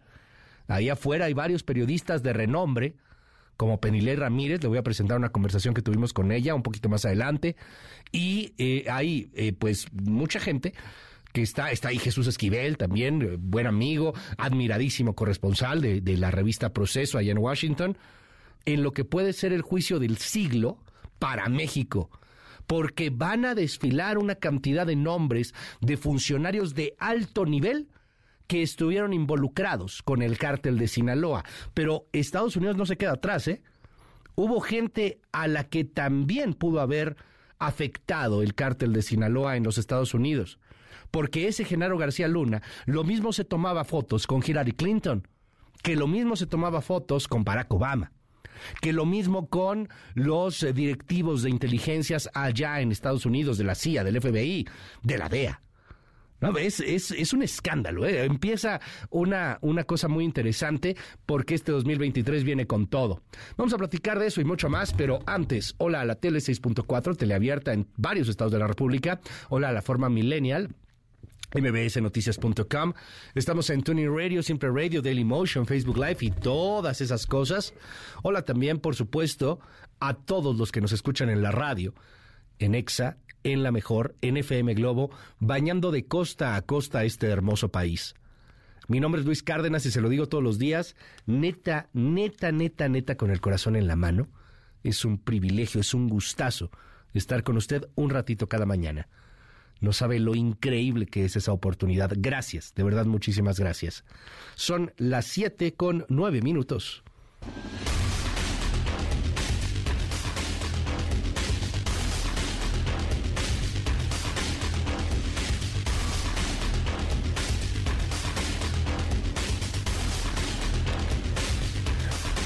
Las 7 con 9 minutos.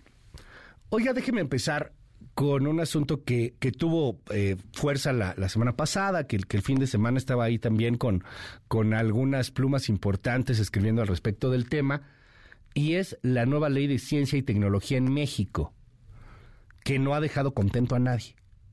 De estas cosas se habla poco, porque pues, es ciencia, es un tema de relleno. Así piensan nuestros políticos, así piensa, por desgracia, también la sociedad mexicana, ciencia hay que flojer, ciencia. Y, en este país a veces quieren meter a la cárcel a científicos que ni tan científicos eran, eran más bien administradores de la ciencia por, por temas que, que pues francamente son, son menores, pero los exageran porque no se cuadran a un gobierno que cada vez muestra un talante más autoritario. Invertir en ciencia es invertir en el futuro. Invertir en ciencia es invertir en el desarrollo. Invertir en ciencia es invertir en riqueza invertir en ciencia siempre puede llegar a ser buena idea, pero el problema es que no se ve luego, luego.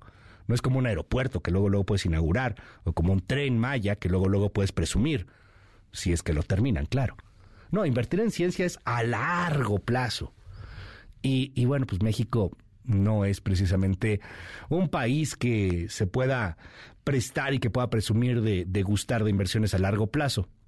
Queremos siempre lo urgente sobre lo importante. Querido Arturo Barba, lo mejor en este 2023. Arturo, te mando un abrazotote.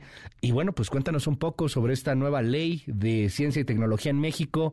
¿Qué cosas ves positivas, negativas? Entiendo que hay mucha gente que no lo está aceptando, que, que le parece eh, pues que hay grasos errores ahí. Cuéntanos, querido Arturo, muy buenos días.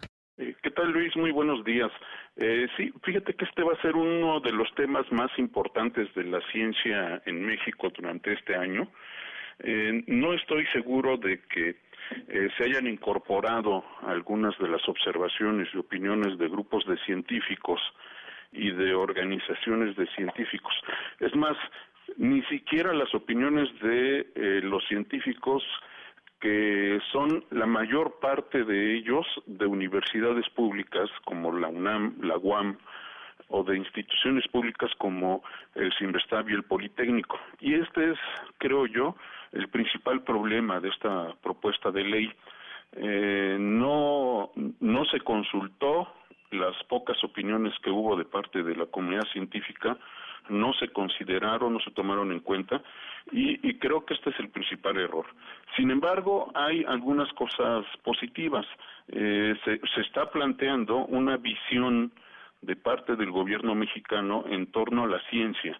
Eh, de hecho, siempre ha sido así, Luis. En la anterior ley, eh, que data de 2002, eh, también se plantea una visión, digamos, del Estado en torno al papel que debe cumplir la ciencia y la tecnología para una nación.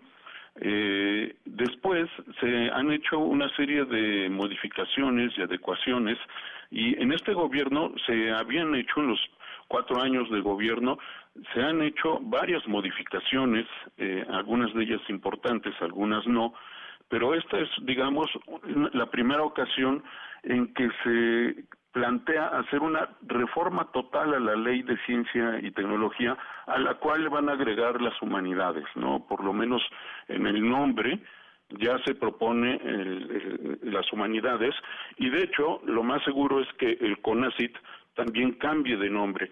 Sin embargo, este es un, asunto estético. en la, la ciencia en México siempre ha apoyado las humanidades, las ciencias sociales, no quiere decir que no se hayan apoyado. Ahora, Luis, uno de los eh, de los principales eh, problemas que ha existido en la ciencia en México es que nunca se, el sector privado, la, la privada, nunca ha invertido en ciencia y tecnología. Siempre ha sido un papel del Estado. Y creo que este es uno de los principales eh, problemas de esta propuesta de ley. No se establece y no se impulsa eh, la participación del sector privado en la inversión en ciencia y tecnología. Y esta es una de las principales carencias. Ahora, en el sexenio pasado se destinaron alrededor de 40 mil millones de pesos a fondo perdido para algunas empresas, principalmente las grandes empresas y las empresas transnacionales, sin que el Estado mexicano recibiera nada a cambio. Este es, este es un asunto anómalo que no ha ocurrido nunca en ningún otro país, ni siquiera en Japón, Estados Unidos o el Reino Unido. Cuando el Estado invierte eh, para apoyar a las empresas en investigación tecnológica e innovación, tiene que recibir a cambio tanto, eh, tanto de regalías como de regreso de la inversión de parte de las empresas. Y aquí en México no se hizo así, se le dio a fondo perdido a proyectos, muchos de ellos que ni siquiera eh, implicaron una inversión en desarrollo tecnológico o en innovación. Y creo que este es uno de los eh, problemas que se dejaron ahí sin poder impulsar la inversión de la, de la iniciativa privada. Se ha criticado mucho, Luis, que eh, en esta nueva iniciativa el gobierno quiere plantear una visión en torno a ciencia y tecnología. Pero eso es normal, eso ocurre en todos, todas partes.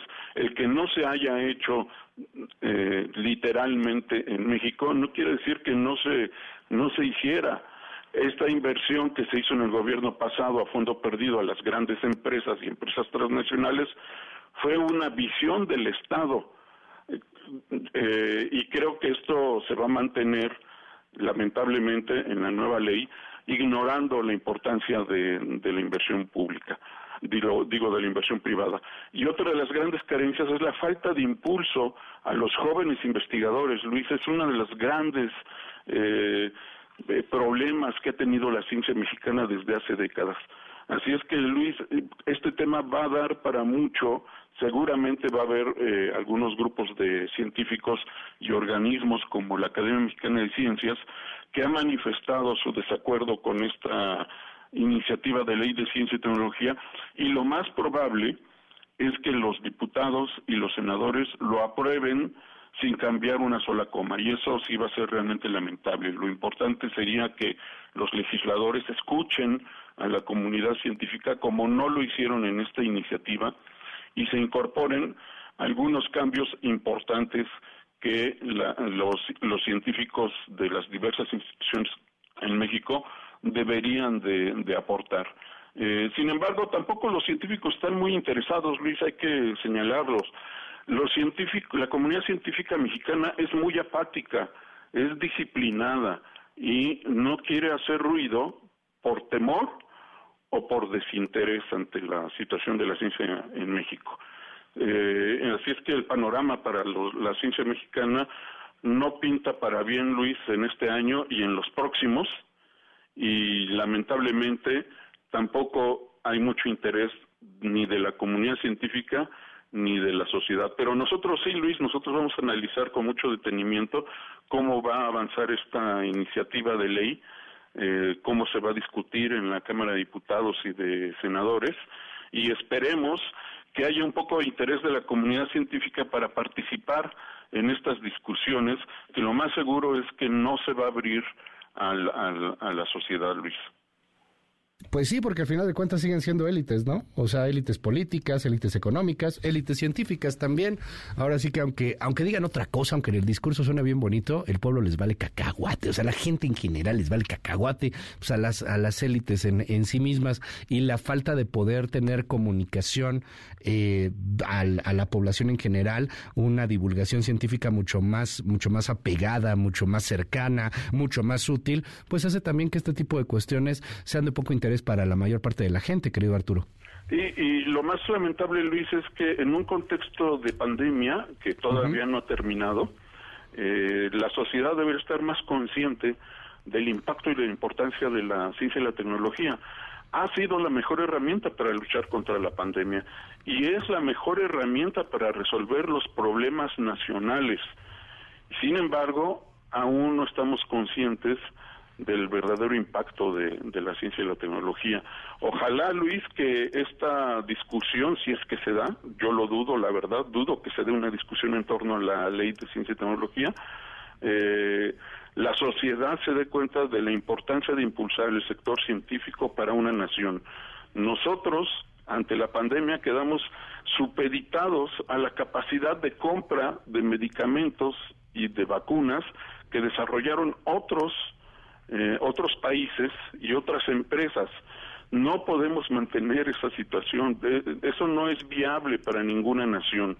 Nosotros deberíamos tener una menor dependencia científica y tecnológica y olvidarnos de esos eh, adjetivos, Luis, como eh, pretende hacer este gobierno, de calificar a la ciencia como neoliberal. No existe tal cosa, ni es neoliberal, ni es colonialista.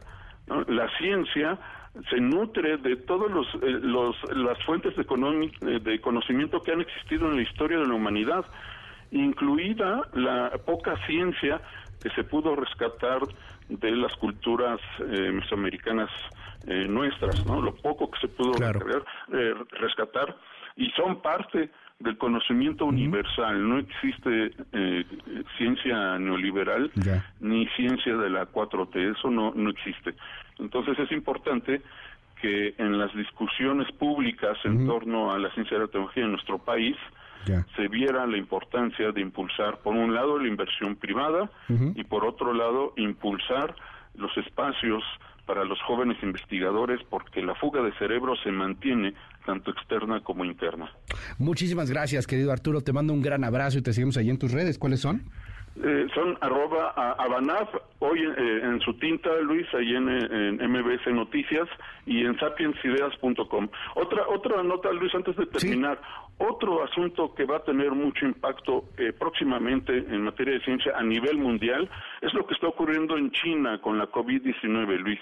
Hay una baja nivel de vacunación en la, en la población china y esto lo que puede generar eh, son nuevas variantes y subvariantes del coronavirus que eventualmente se volverían a extender por el planeta. De ahí el riesgo. No, no, no debemos de dejar de, ver con preocupación lo que está sucediendo en China. Ahí pueden circular y generarse nuevas variantes y subvariantes que después se pueden extender en el resto del mundo. La pandemia no ha terminado, está lejos de terminar y con esto que está pasando en China, está recibiendo un nuevo empujón la pandemia. Gracias Arturo, te mando un gran abrazo y te seguimos ahí en tus redes y en sapiensideas.com. Gracias, es Arturo Barba. Hasta luego. Hasta luego, son las 7.21. Te voy a decir una cosa, mi atribución, mi obligación no es ni proponer leyes ni rechazar leyes. Mi obligación es promover una discusión amplia, profunda y bien argumentada de cualquier ordenamiento jurídico que tenga que ver con el sistema de ciencia y tecnología. Esta ley debió de haberse presentado en el 2020 porque esta ley es una consecuencia de la reforma del artículo tercero que se realizó en 2019 se desaparece el compromiso de nación de invertir al menos el 1% del equivalente del Producto Interno Bruto a temas de ciencia, tecnología e innovación, sino que también se desaparecen los instrumentos para hacerlo. Desaparecen los fondos y ahora sí queda estrictamente prohibido por ley crear fideicomisos. Todo eso va a golpear muchísimo a la comunidad científica, no solamente porque va a haber muy pocos recursos, sino que los recursos van a estar administrados de una forma poco transparente, poco eficaz, poco útil y pues una vez más nos alejamos cada día más de los estándares internacionales para el financiamiento de la ciencia.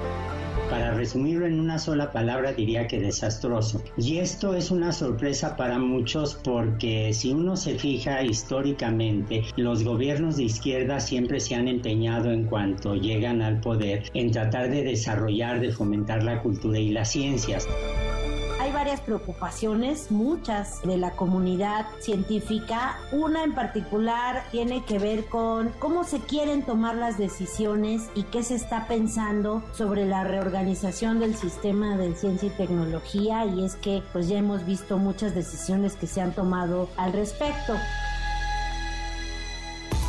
MBS Noticias con Luis Cárdenas. Intelite reporta la cobertura mediática de los temas del día. 1.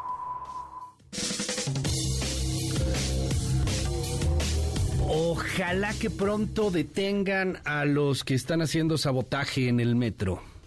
Ojalá que un día, muy pronto, tengamos detenidos a estos hombres y mujeres que seguramente están provocando por la traición a la patria o alguna cosa por el estilo, estos accidentes e incidentes que se repiten un día sí y al otro también en el metro.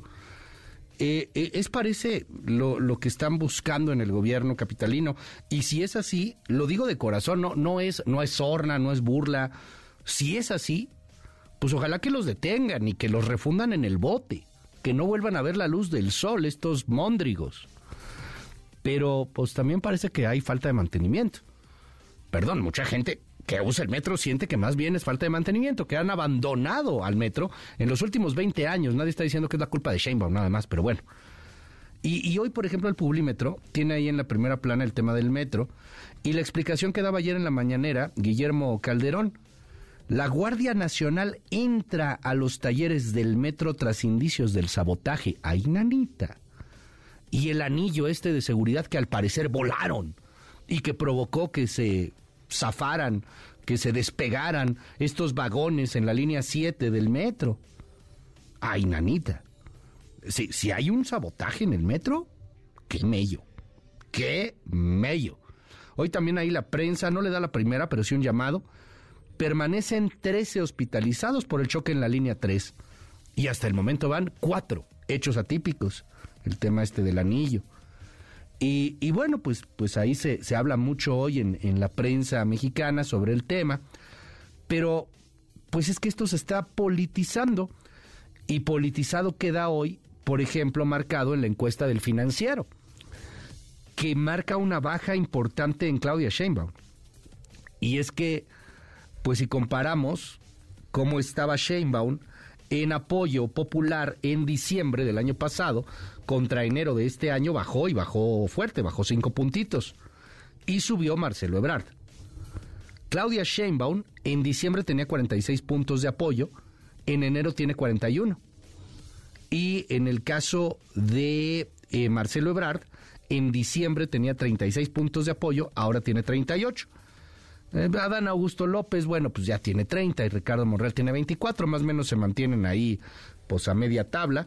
Sube, hay que decirlo también, Adán Augusto López, eh, es el que más sube Adán Augusto López tenía 24, ahora sube a 30 puntos de acuerdo al financiero, porque ayer uno veía una encuesta del Heraldo y pues en esa encuesta del Heraldo estaba muy, muy, muy arriba Claudia Sheinbaum, pero muy, muy arriba eh, sobre Marcelo Ebrard. Entonces pues vamos a empezar a ver también la guerra de encuestas. Por ejemplo, la de ayer del Heraldo tenía 30% Sheinbaum y 22% Ebrard, o sea, súper alejado, y Adán Augusto López 16%.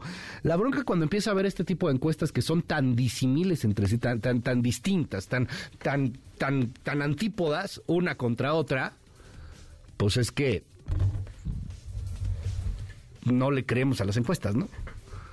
O sea, ya son tantas que es difícil empezar a creerlas. Pero me llama hoy, hoy el financiero le pone la primera, es, de corcholatas, y marca un, una caída de cinco puntos de Sheinbaum, una subida de seis puntos de Adán Augusto López y una subida también de dos puntitos de Marcelo Ebrard. Échele un ojo, está ahí en la primera del financiero. Dos. Y ahí le va. El Foro Económico de Davos está generando opiniones divergentes en el mundo. Hay choques, hay protestas, no muchas porque hace un frío del cocol, la gente está pues, pues no protestando tanto porque cayó una nevada brutal allá. En esa me gustaba mucho una crónica, creo que era del Financial Times, una cosa por el estilo, que decía en esa fea ciudad suiza, en fin, este, en fin, eh, hay, hay ahí mucha, este, mucha polémica con respecto a la riqueza y la generación de la riqueza. Entonces hoy, por ejemplo, la jornada se dedica un poco a Davos y dice en su primera plana, acapararon 1% de millonarios dos tercios de los bienes del mundo durante la pandemia. De acuerdo a Oxfam, pasan hambre más de 820 millones de personas.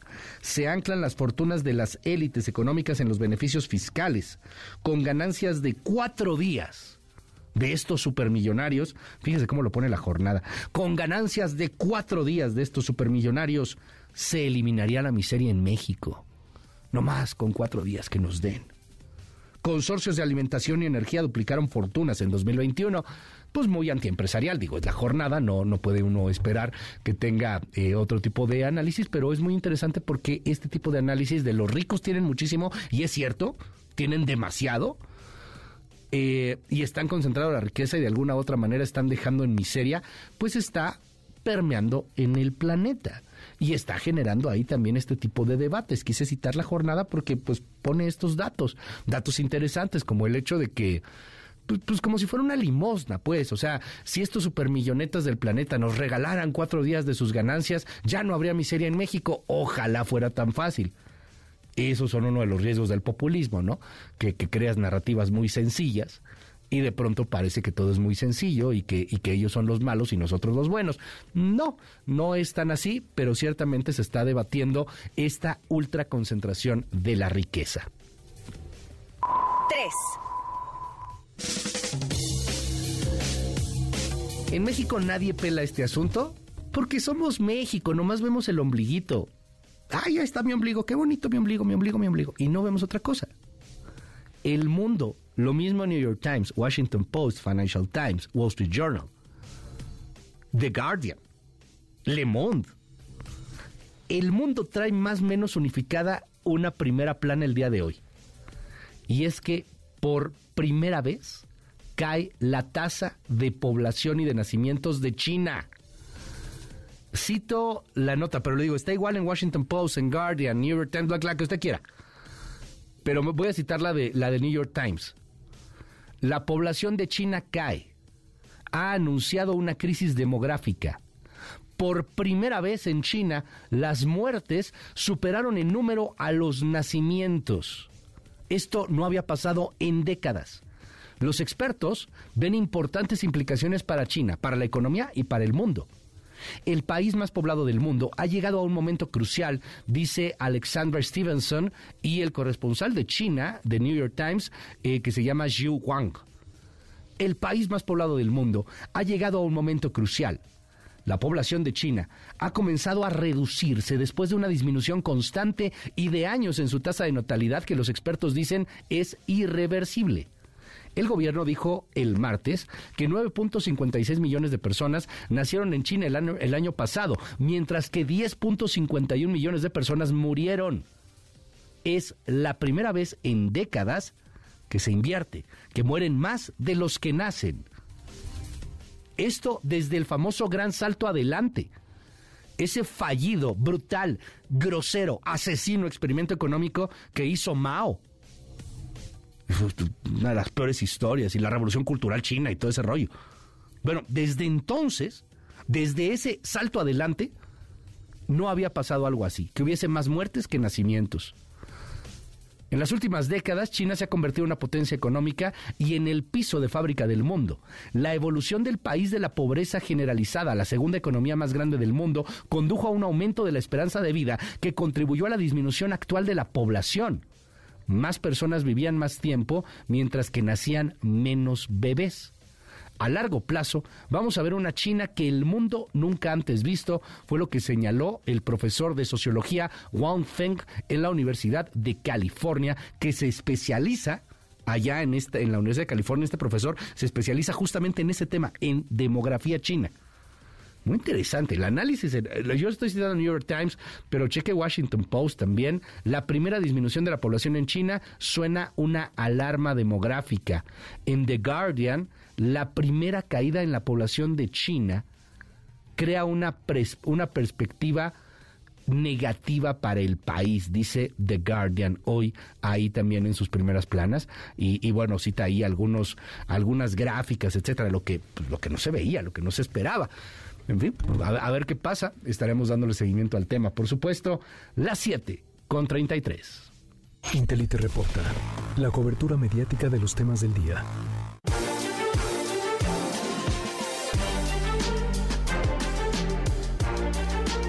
Genaro García Luna tiene que enfrentar cuatro cargos por conspiración internacional para exportar cocaína y otras drogas a Estados Unidos y un cargo por mentir a un agente federal de inmigración.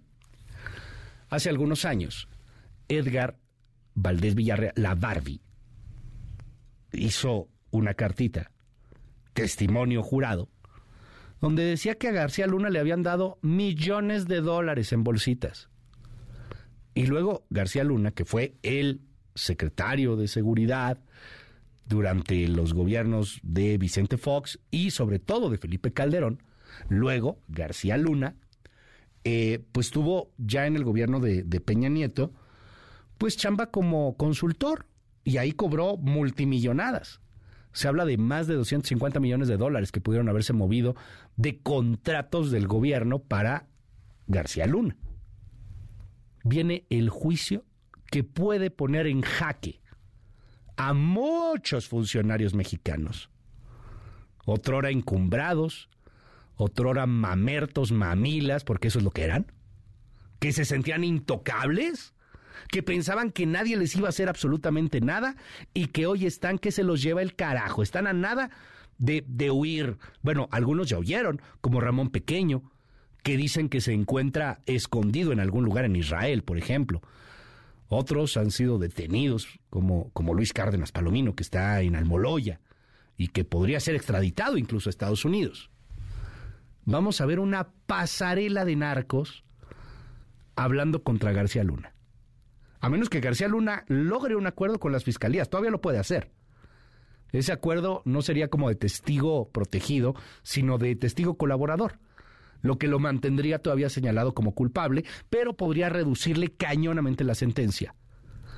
Hasta el momento García Luna, impertérrito, se ha mantenido firme, estirando la liga, estirando la liga, estirando la liga, a ver hasta dónde puede llegar su negociación. Pero sí se enfrenta a una batería brutal de pruebas, a señalamientos cañoncísimos de los mejores narcos mexicanos, ¿eh? Y pierde, va a terminar sus días como el Chapo Guzmán. En una cárcel, quizá en la misma, una Supermax. Va a terminar sus días en un lugar en donde solamente puedes ver el sol, eh, un pedacito de cielo, una hora al día las otras 23 estás detenido en un cuartito de 2 por 2 o de 3 por 3 Depende de la Supermax que le toque.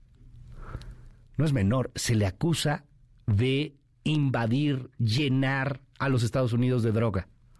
Se le acusa de haber beneficiado al cártel de Sinaloa.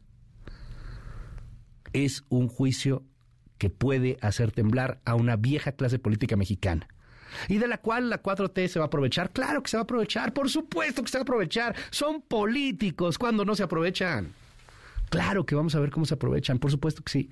Por supuesto que veremos al presidente utilizar el tema y, a la 4T y decir, miren cómo eran corruptos. Pues claro que sí, pero quitémonos tantito la telaraña política. El asunto va mucho más allá. Es un juicio parteaguas en la historia estadounidense y que evidentemente nos toca. Imagínese nada más a Edgar Valdés Villarreal, a Barbie, ahí en el juzgado, viendo a los ojos a García Luna y diciéndole, yo te di bolsas con millones de dólares. Imagínese nada más que vaya también Edgar Beitia. ¿Quién es ese güey? Edgar Beitia, el fiscal de Nayarit. ¿Se acuerda? Con Peña Nieto. ¿Se acuerda el fiscal de Nayarit? Que fue un día a Estados Unidos, a Los Ángeles, si no me equivoco, y ahí sopas perico que nos arrestan a Edgar Beitia. ¿Por qué? Pues porque era narco, traficaba cocaína. Imagínese ver a Edgar Beitia, que también era político, frente a García Luna. Y, decirle, oye, no te hagas. Tú, tú facilitabas el tráfico de droga acá a Estados Unidos. Eso vamos a ver en el juicio. Juicio esperadísimo. Hoy empiezan las primeras eh, fases de este juicio que tienen que ver con la elección del gran jurado. Es un gran jurado que consta de 12 personas. A diferencia de México, los países sajones tienen esta cosa llamada el common law, en, en la cual un gran jurado juzga, valga esta redundancia, a sus pares o, a, otro ciudadano, ¿no? No es necesariamente el, el, juez. El juez va llevando el juicio, va haciendo una especie de, de, de conductor, de moderador. Pero al final quien decide si es culpable o inocente es un gran jurado. Ese gran jurado es electo tanto por la defensa como por la fiscalía. La defensa de García Luna, pues tratando de que sea positiva a su cliente, la fiscalía pues tratando de que friegue a su cliente, ¿no? O sea, es, muy interesante cómo se va moviendo todo esto y ya lo platicaremos con expertos a lo largo de los siguientes meses eh, del tema gringo. Pero así como fue el juicio del Chapo, quizá este es el segundo juicio más importante en ese sentido. En una de esas hasta más porque en el caso del juicio del Chapo estaban juzgando a un criminal, evidentemente criminal narcotraficante. Este es un criminal político, es un criminal que saludaba y se sacaba fotografías con Barack Obama, con Hillary Clinton. Está cañón, o sea, lo que vamos a ver hoy, empezar a ver, está cañón. Y, y nada más para que nos demos una idea de la importancia del caso.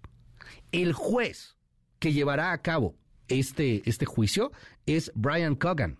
¿Quién diablos es Brian Cogan? El mismo del Chapo. El juez ya está curtido en este ambiente. Está muy interesante.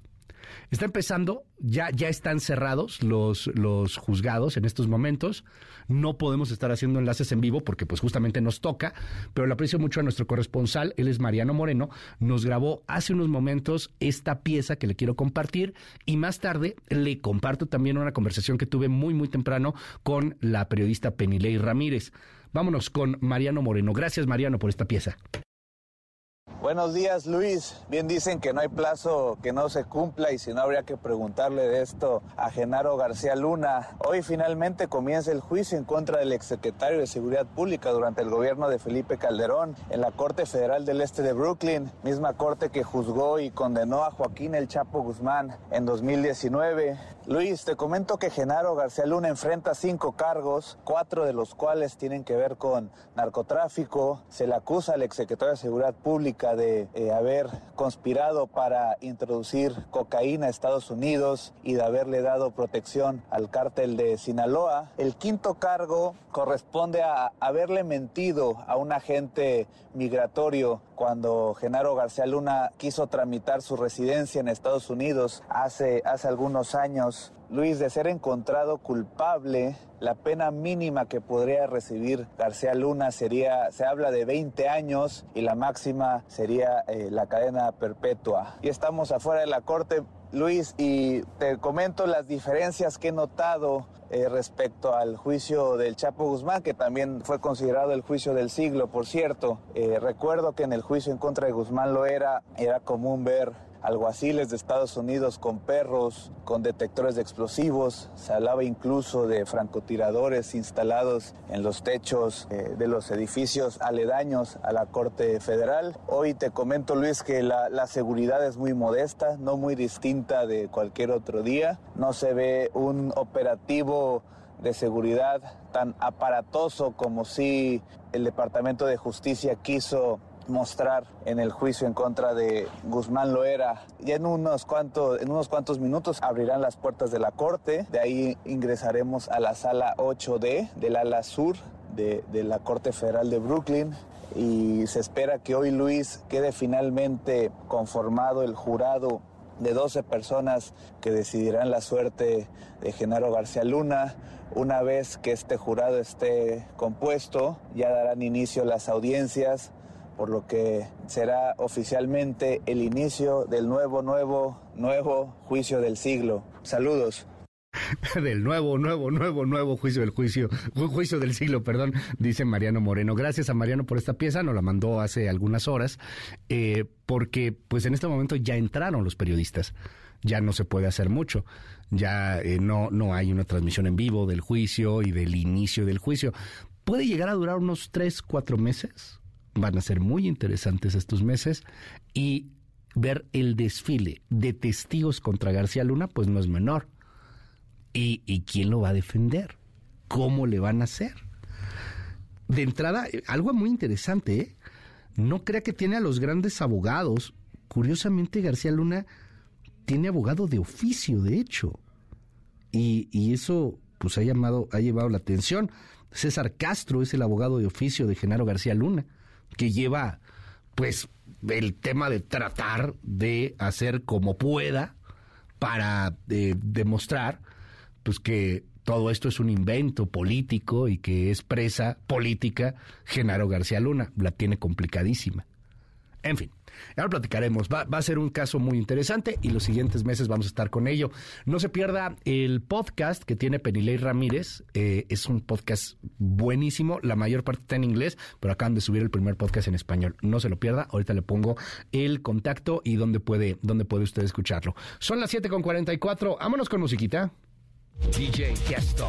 Hoy cumple 54 años el DJ neerlandés. Y esta se llama Adagio por Four Strings. Está bueno, ¿eh? Musiquita esta para despertar. 7.44, no se le haga tarde. Regresamos. Regresamos. Continúa con la información con Luis Cárdenas en MBS Noticias. Ya estamos de regreso. MBS Noticias con Luis Cárdenas. Continuamos.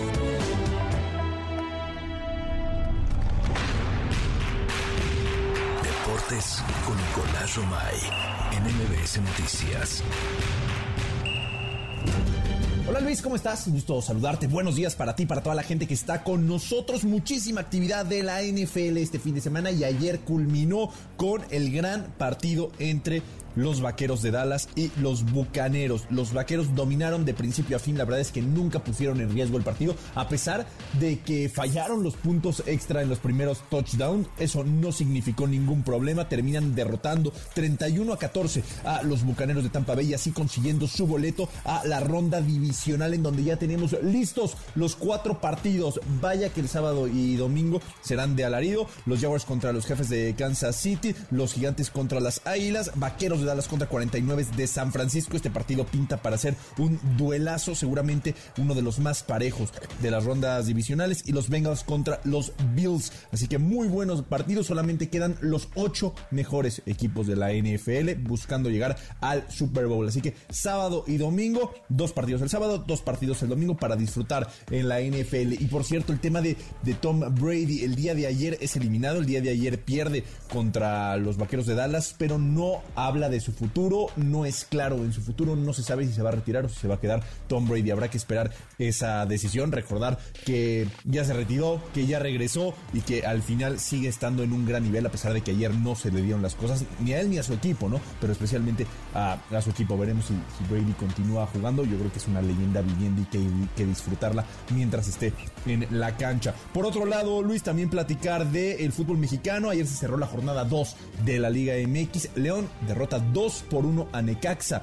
León le gana 2 por 1 a Necaxa, que empieza a preocupar el tema de Andrés Linini porque no gana con Necaxa. Son últimos de la tabla después de dos partidos, cero puntos, menos dos en diferencia de, de goles. Así que Necaxa no anda para nada bien y Andrés Linini está sufriendo mucho en este inicio. Ya la mayoría de los equipos tienen dos partidos, solamente Atlas, León tienen un, un encuentro, Toluca y Mazatlán tienen un partido porque no pudieron jugar en la jornada 1. Así que Tigres como líder, 6 puntos, el equipo más sólido, más constante. San Luis es el segundo de la tabla general con 4 puntos. Chivas 4 puntos, que por cierto el tema de Alexis Vega, el día de mañana le van a hacer una eh, inspección para ver cómo está realmente su rodilla y qué necesita, pero al parecer no es tan grave como, como parecía. Y ojalá que Alexis Vega pueda estar de regreso lo más pronto posible en la cancha después de que saliera lesionado en el partido contra Atlético San Luis. Parecía que eran ligamentos, Chivas ya descarta que es un tema de, de ligamentos, pero sí hay que hacerle una inspección para saber a ciencia cierta qué es lo que tiene el futbolista de la selección mexicana y de Chivas.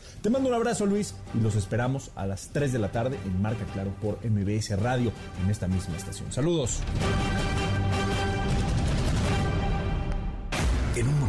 Continúa con la información con Luis Cárdenas en MBS Noticias.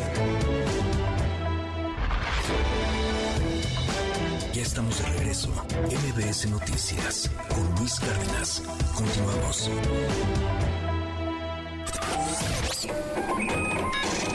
Economía y finanzas con Pedro Tello Villagrán. Una buena, por fin el gasto de los turistas extranjeros supera el nivel prepandémico. Les fue muy bien, ¿eh? Este fin de año sí se, se notaba abarrotado de turistas extranjeros. Pedro Tello, te mando un abrazote. ¿Cómo estás? Pedro. Luis, ¿qué tal? Muy buenos días. Qué gusto saludarte a ti. Bueno, bueno. No, se corta, perdóname. Perdón, Pedro, vamos a, tratar de restablecer la comunicación. Mientras tanto, contamos dos cosas importantes en temas económicos. Uno, ayer le contaba sobre Aeromar, debe 500 millones de pesos, no más la friolera de 500 millones de pesos a el Aeropuerto Internacional de la Ciudad de México, por lo que le embargaron de manera precautoria los hangares en donde opera. Sigue operando Aeromar, pero ya los hangares no son de Aeromar, están embargados eh, de manera precautoria hasta que vean cómo pagar. Bueno, pues Aeromar entregó a la dirección del aeropuerto la propuesta para reestructurar esta deuda de 500 millones de pesos derivada de diversos contratos. Las autoridades federales informaron que las operaciones de la aerolínea se realizan con normalidad. Pedro, restablecemos la comunicación. Muy buenos días. ¿Qué tal? Muy buenos días. Te comentaba que con una información que es bastante alentadora, correspondiente al ingreso de divisas por gasto realizado fundamentalmente por turistas extranjeros en el territorio nacional, en el periodo enero-noviembre se han obtenido casi 25 mil millones de dólares de, divisas por ingresos o gastos realizados por los turistas internacionales en nuestro país. Esto significa que por fin logró romperse el nivel pre-pandemia que se había registrado, que era del orden de los 24.500 millones de dólares, que también había sido un nivel récord hasta ese entonces sin duda alguna la industria turística y todos los sectores que están alrededor de él, de ella, lo mismo que quienes por cuenta propia realizan actividades de asesoría, de asistencia a los turistas nacionales, pero sobre todo a los extranjeros, fue uno de los componentes de la economía mexicana más golpeados, no solamente por la pandemia, sino por todo el impacto que tuvo la contracción del gasto asociado a diversión, a esparcimiento y a vacaciones, durante los años 2020, 2021 y particularmente en la primera mitad del año 2022. Sin embargo, en lo que atañe a este al año que recién terminó el 2022, Luis, durante la segunda mitad de ese mismo año se presentó un avance significativo en el arribo de turistas extranjeros que ha propiciado que el gasto que se realiza en promedio por cada uno de ellos en el territorio y en cada uno de los eh, destinos turísticos de nuestro país alcance niveles prácticamente históricos. Y si bien el número de turistas extranjeros que ha llegado a México sigue por debajo de la cifra que existía en el 2019, lo cierto es que es muy alentador que su gasto promedio se haya ido al alza y esto haya permitido no solo que recuperemos el nivel prepandemia, sino que además se haya ya establecido una nueva marca por cuanto a la generación de ingresos asociados al turismo. Muy buena noticia, sin duda alguna, para las empresas de transporte aéreo, para las empresas de hospedaje, para los restauranteros, en fin, para todos los eh, sectores que están orbitando alrededor de la actividad turística, el hecho de que el gusto por los destinos de nuestro país vuelva a repuntar y lo haga en cifras de dos dígitos, Luis. Gracias, Pedro. Te mando un gran abrazo y te seguimos en tu red. ¿Cuál es? Sígueme en Twitter en arroba Petello Villagrán y que este sea un buen día para todos. Gracias, Pedro. Muy buenos días. Son las 7 con 59 minutos. Le recuerdo que tengo un WhatsApp, está abierto absolutamente para todos. Es el 5571131337. Va de nuevo 5571131337. El WhatsApp está abierto absolutamente para todo nuestro auditorio. Vienen ya las audiencias de Emilio Lozoya. ¿A poco se va a quedar en prisión? ¿A poco va a salir? ¿A poco ya con una lanita sale? El, tipo se la pasa bomba ahí en el penal, pero bomba, bomba. De vinos caros, comida deliciosa, no, bueno, hotel de cinco estrellas prácticamente para Emilio Lozoya. Y tengo un librazo sobre Emilio Lozoya en mis manos, con la frente en alto, de Lourdes Mendoza, que acaba de llegar aquí al estudio. Platicamos con ella, después de la pausa. Son las ocho. Esto es MBS Noticias y yo me llamo Luis Cárdenas. Seguimos. Ya estamos de regreso. MBS Noticias con Luis Cárdenas. Continuamos. Primeras planas. El Universal. Corcholatas incurren en faltas a ley electoral sin recibir sanción. Aspirantes a la candidatura presidencial por Morena acumulan 18 denuncias ante el tribunal. PAN presenta queja por el uso de oficinas de la Secretaría de Gobernación para reunión morenista. Milenio. Estados Unidos propone a México asociarse para extraer litio a menor costo. Brian Nichols, secretario para el hemisferio occidental del Departamento de Estado, pone sobre la mesa la tecnología para explotar ese mineral a partir del mapeo que ya hacen junto con Canadá. Reforma. The Sheinbaum regalo a Entregan sin licitar contratos por 50 millones de pesos. Le encargan obras de tren interurbano, de la línea dorada y de puente elevado. Excelsior. Va por México votará unida relevos en INE. Alistan impugnación del Plan B. La coalición integrada por PAN, PRI y PRD acordó ir en bloque en la designación de cuatro nuevos consejeros electorales en abril próximo. Animal político. Elementos de la Guardia Nacional también vigilarán los talleres del metro. La jornada. Se disparan en el mundo riqueza y pobreza extremas. Acapararon 1% de millonarios, dos tercios de bienes en la pandemia. El financiero. Anticipa indicador oportuno freno del consumo. Habría caído 0.4% en noviembre y diciembre pese a fiestas por fin de año. El economista.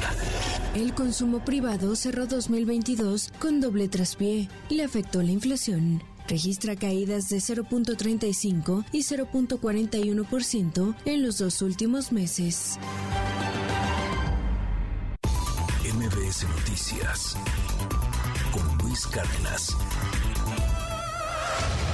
MBS Radio presenta el resumen informativo con Luis Cárdenas.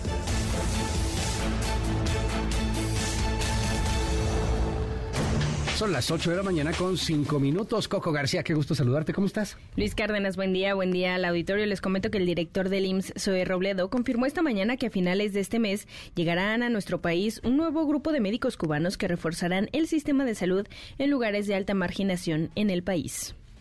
Tenemos la llegada el próximo 27 de enero de 124 médicas y médicos eh, especialistas más que llegarán a nuestro país y eh, serán designados a hospitales de 12 entidades en donde antes no había especialistas. En Guerrero, Colima, Tlaxcala, Michoacán, Morelos, Oaxaca, Campeche, Veracruz, Nayarit, Baja California, Zacatecas y Sonora. Con esto estamos llegando a, una, a la conclusión de una primera etapa con servicios médicos cubanos que vamos a ampliar, pero que se concreta con 610 médicos con esta llegada, más los 490 que ya estaban trabajando en nuestro país. Son principalmente de las especialidades de medicina interna, pediatría, cirugía general, medicina familiar, oftalmología, eh, nefrología, otorrinos, eh, médicos intensivistas, cardiólogos, traumatólogos, ginecólogos y neurólogos y neurólogas que están ya atendiendo en nuestro país. La jefa de gobierno de la Ciudad de México, Claudia Sheinbaum, se lanzó nuevamente contra el fiscal de Morelos, Uriel Carmona, por encubrir el feminicidio de la joven Ariadna Fernanda, quien de acuerdo a la FGR perdió la vida debido a un golpe contundente y no a una congestión alcohólica como lo señalaron las autoridades de Morelos. A través de Twitter, la jefa de gobierno recordó las declaraciones que el 4 de noviembre pasado emitió el fiscal Carmona, reiteró que habrá justicia y pidió castigo para los encubridores.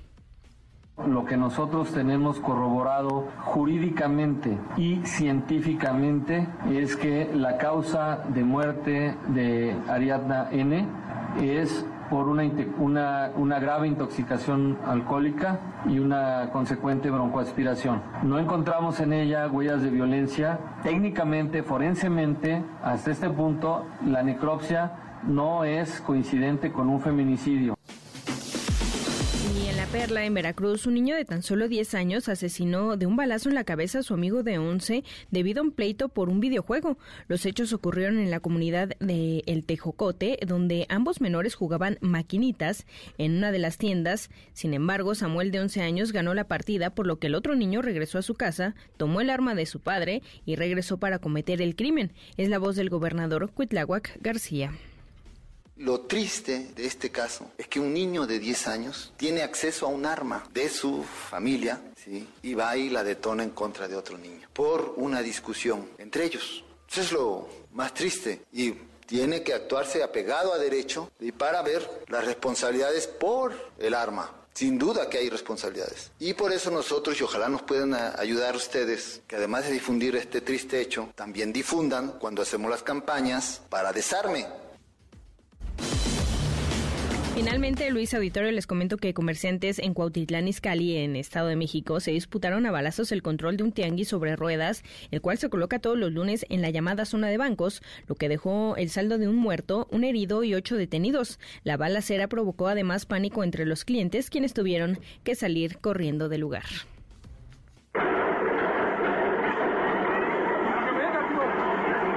¡Aquí atrás!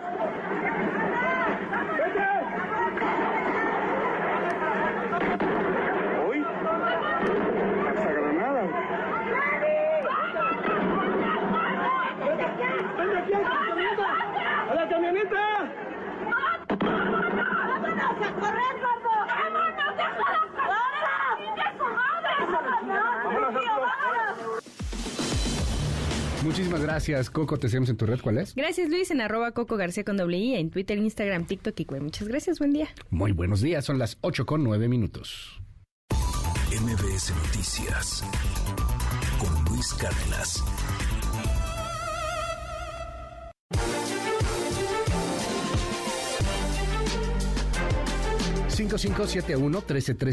Siete ahí va de nuevo, 5571-131337, es nuestro WhatsApp, está abierto absolutamente para todo nuestro auditorio. Oiga, previo a la audiencia de Emilio Lozoya, está René Cruz en la línea. Rápidamente, René, te saludo con mucho gusto. ¿Qué se espera? Buen día. Hola Luis, amigos del auditorio, muy buenos días. Pues en unas horas más se llevará a cabo esta audiencia de Emilio Lozoya por el caso Odebrecht, en donde Luis pues se tendrá que determinar si el exdirector de Pemex pues ya concretó este criterio de oportunidad con la Fiscalía General de la República, lo que le permitirá pues eh, recuperar de cierta forma su libertad y en su caso la suspensión del proceso penal. La diligencia, la cual está programada a las 10 de la mañana en el reclusorio norte, eh, Luis, pues se da luego de que el pasado 7 de noviembre del 2022 la defensa de los Austin pidió a la jueza eh, de control en ese entonces una prórroga debido a que estaba pendiente por entregar dos peritajes y tener acceso a los interrogatorios videograbados de los ejecutivos de la constructora brasileña Norberto Odebrecht. En esa ocasión, los abogados del exdirector de Pemex aceptaron que aún no eh, se concretaba con las autoridades este criterio de oportunidad en la reparación del daño por siete millones trescientos ochenta y cinco mil dólares en el caso de Odebrecht para que se suspenda el proceso contra el exdirector de Pemex y el acuerdo reparatorio de 3.4 millones de dólares en el asunto de la planta chatarra de agronitrogenados. Eh, Luis, eh, pues eh, fuentes cercanas al caso, pues no descartan la posibilidad de que pues en esta nueva audiencia pues se pueda eh, pues solicitar una nueva prórroga para seguir eh, recabando pruebas por este caso de Odebrecht y en este sentido pues también lograr concretar este acuerdo reparatorio con la FGR, lo cual pues le permitiría a los Soya Austin recuperar su libertad, ya que hay que recordar que por el caso de agronitrogenados, pues ya un tribunal le concedió la libertad a Emilio Lozoya. Y también recordarles que pues a la fecha de todos estos personajes que fueron denunciados por Emilio Lozoya, solo Jorge Luis Lavalle y el exdirector de Pemex, Carlos Treviño, son los que enfrentan un, un proceso penal actualmente. Luis, el reporte que tengo. Muchísimas gracias, René. Muy buenos días. Muy buenos días. 8 con 11. Recibí un mensaje por WhatsApp de Javier Lozano, amigo mío y secretario de Trabajo durante el gobierno de Felipe Calderón. Se me heló la sangre cuando vi la imagen que acompañaba el texto. Querida, esto está pasando en tiempo real. Y se desplegó la primera fotografía que conocimos a nivel nacional. Emilio Lozoya cenando en el Junán. La imagen era de no creerse. Siempre he sido una persona muy transparente. Mi rostro de inmediato demuestra si algo no me gusta o no me pareció o si estoy feliz. Quedé azorada. Casi para mis adentros me decía, esto es imposible. Todo el mundo tenía razón, se le está pasando bomba. Y no, no está arraigado como sus abogados argumentaron en su momento en la primera confesional. Emilio no está arraigado. La foto era de Emilio Lozoya, compartiendo el pan y la sal, risas, buen vino y por lo que se veía en la mesa, un taco de pato con sus cuates, como si nada. Acabamos de escuchar un fragmento del libro de Lourdes Mendoza con la frente en alto. Está disponible en audiolibro, por cierto, vale la pena. Si le gusta el tema de los audiolibros, yo me echo fine, le, le, confieso. Y es muy rico cuando lo narran los autores o las autoras. Y hoy aquí está con nosotros Lourdes Mendoza, con la frente en alto. Lourdes, bienvenida. Mil gracias. Un honor tenerte. Al contrario, Luis, es un placer estar contigo y todo tu auditorio. Oye, a ver, cuéntanos, con la frente en alto y la fotografía pues obviamente es la de Emilio Lozoya. La que yo le La tomo. que le sacaste. Ahí en este capítulo 4 narras cómo fue toda esta historia de la fotografía y que tenía que ver con un tipo que te había señalado a ti de recibir sobornos, además que evaluó tu trabajo periodístico, tu valía como persona con, con una bolsa, ¿no? Como si valieras una bolsa, ¿no? Eh, con todo lo que inventó y que el tipo, por cierto, está en la cárcel esperando una audiencia en donde en una de esas hasta sale libre. Pues es que en, en la 4T lo que estamos viendo es por una lana, o sea, tú te puedes robar una lana. Sí. Guardas un cachito. El impuesto. Y si lo regresas, ese cachito que te guardaste, pues entonces ya puedes salir. Qué chido. Pero mira, déjame decirte, eh, Emilio Lozoya en ese momento, en 19 de agosto del 2020, cuando se filtra esta famosa y maldita denuncia, nos hizo parte de una banda de corruptos y de delincuentes a 17 personas. 16 hombres, la única mujer era yo. Como bien dices, todos por miles de millones de pesos. Yo la única periodista por una bolsa. A la única que hace en Trending Topic es a mí. A la única que en ese momento desde presidencia la juzgan sin un juez enfrente es a mí porque decían, ya ves esta periodista, ya ven la anécdota la que pide bolsas a cambio de escribir bien. No, pues yo no soy ninguna anécdota y yo no pido bolsas ni absolutamente nada. Y yo entendía que en este país vivíamos bajo la presunción de inocencia que a, a raíz de este gobierno pues ha pasado por no. Sí, claro. Se la han pasado por el arco, Por el del arco del triunfo, por decirlo con eufemismo. Exactamente. Este, igual que los derechos humanos. Sin embargo, yo no me iba a quedar con ese golpe. De haberme dado incluso la bolsa, que nunca sucedió y que ya lo probé, no incurría yo en ningún delito. ¿Por qué? Porque yo soy periodista. que era una, una, una este, corrupta, pero no, no era una delincuente. Ahora bien, es bien importante también decirlo, aunque no yo tuviera una consecuencia legal de este tema, en teoría, pues pregúntale a los del CONACIT. Le sacaron a orden de aprehensión. Exactamente. Por haber llevado a cabo un foro consultivo anual. Y como no se cuadraron con lo que quería Álvarez Bulla, con la ciencia antineoliberal, los metieron casi a la cárcel. No, no los metieron a la cárcel al final, pero les pusieron delincuencia organizada y, les metieron denuncias bien severas, ¿cómo no? Exactamente, y ese era el miedo. Cada vez que le daban más tiempo a los Lozoya, cada vez que le daban más plazo para presentar las pruebas, siempre empezaba una angustia y una ansiedad nunca antes vista de nos van a sacar ahora sí la orden de aprehensión. ¿Por qué? Por delincuencia organizada o por asociación delictuosa. Es decir, los 17, los miembros de la banda nos íbamos a la cárcel y ya después, pues ya quien quiera se iba a defender como, como Dios le diera a entender. Ese era el miedo. Entonces, sí pasé los peores momentos de mi vida, o sea, cuando estaba grabando justamente el audiolibro y mientras escribía el libro, sí fue una catarsis enorme y de ¿sabes qué da mucha tristeza? A raíz también de lo que le pasó a Ciro Gómez Leiva, que no, estoy, no estoy diciendo que sea exactamente lo mismo, es totalmente diferente, pero las palabras cuentan, Luis. Las palabras marcan, las, las palabras tiznas, las palabras no se las lleva el viento. Y en esta polarización en donde no se está respetando la presunción de inocencia ni los derechos humanos, esto está sucediendo.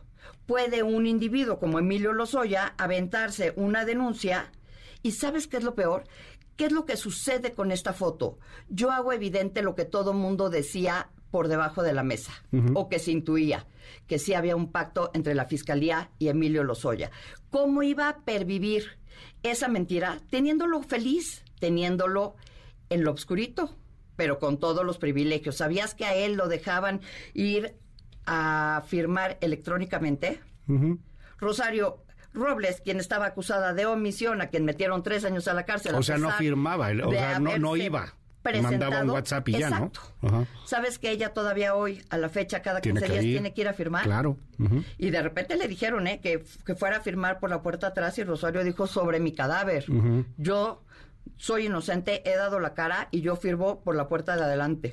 Y tienes ahí también el caso de Lavalle, ¿no? Jorge Luis Lavalle, y no nada más de Lavalle, tienes también el, caso de de Treviño, de Carlos Treviño, el último director de, Petróleos Mexicanos. Y déjenme explicarles, ¿cómo es posible que la Fiscalía pueda mantener esta doble versión?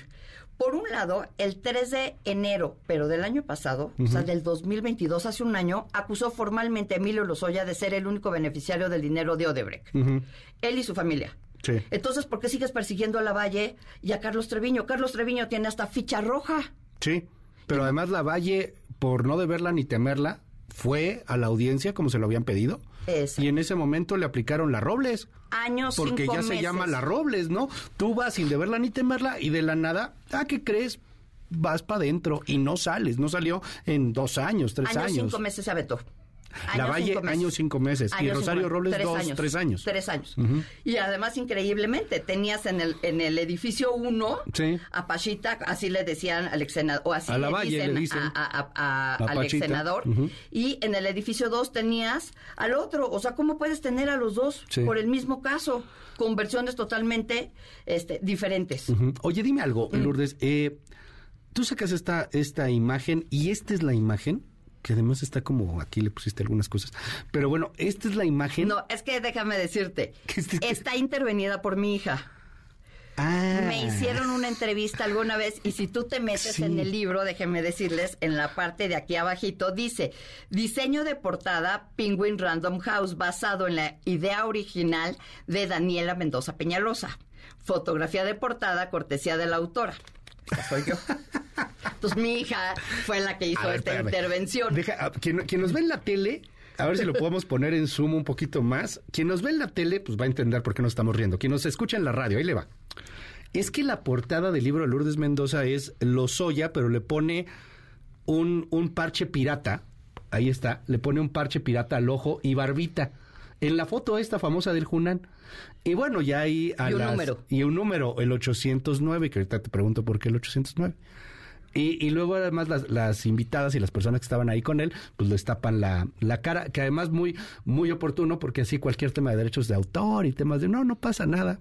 Exactamente. Está muy padre la imagen. Pero la verdad. Es que y esto lo hizo tu hija. O sea, rayó la foto. Órale, y entonces un día, yo hace un año, me sacan una entrevista en la revista Quién y se le enseño a mi hija y me dice, mamá, ¿puedo dibujar a los Oya? Pues, ¿qué le vas a poner? Pues le voy a poner un parche pirata y le voy a, ¿no? y, le voy a poner barba y no sé qué. Y le voy a poner su número de preso. Ah, ok. ¿Y qué número es? Eh, aleatorio. Entonces todavía le pregunto, ¿qué es aleatorio, Daniela? Mejor que se me ocurra, ah, no, pues sí le entiende. Y entonces por eso ella puso el 809. Porque fue el se le ocurrió en ese momento. Porque se le ocurrió. Y justamente hoy, como escuchamos también a, tu reportero, hay audiencia, una vez más por el caso de Odebrecht. En teoría ya tenía que haber empezado el juicio en contra de Emilio Lozoya, pero ¿qué pasa?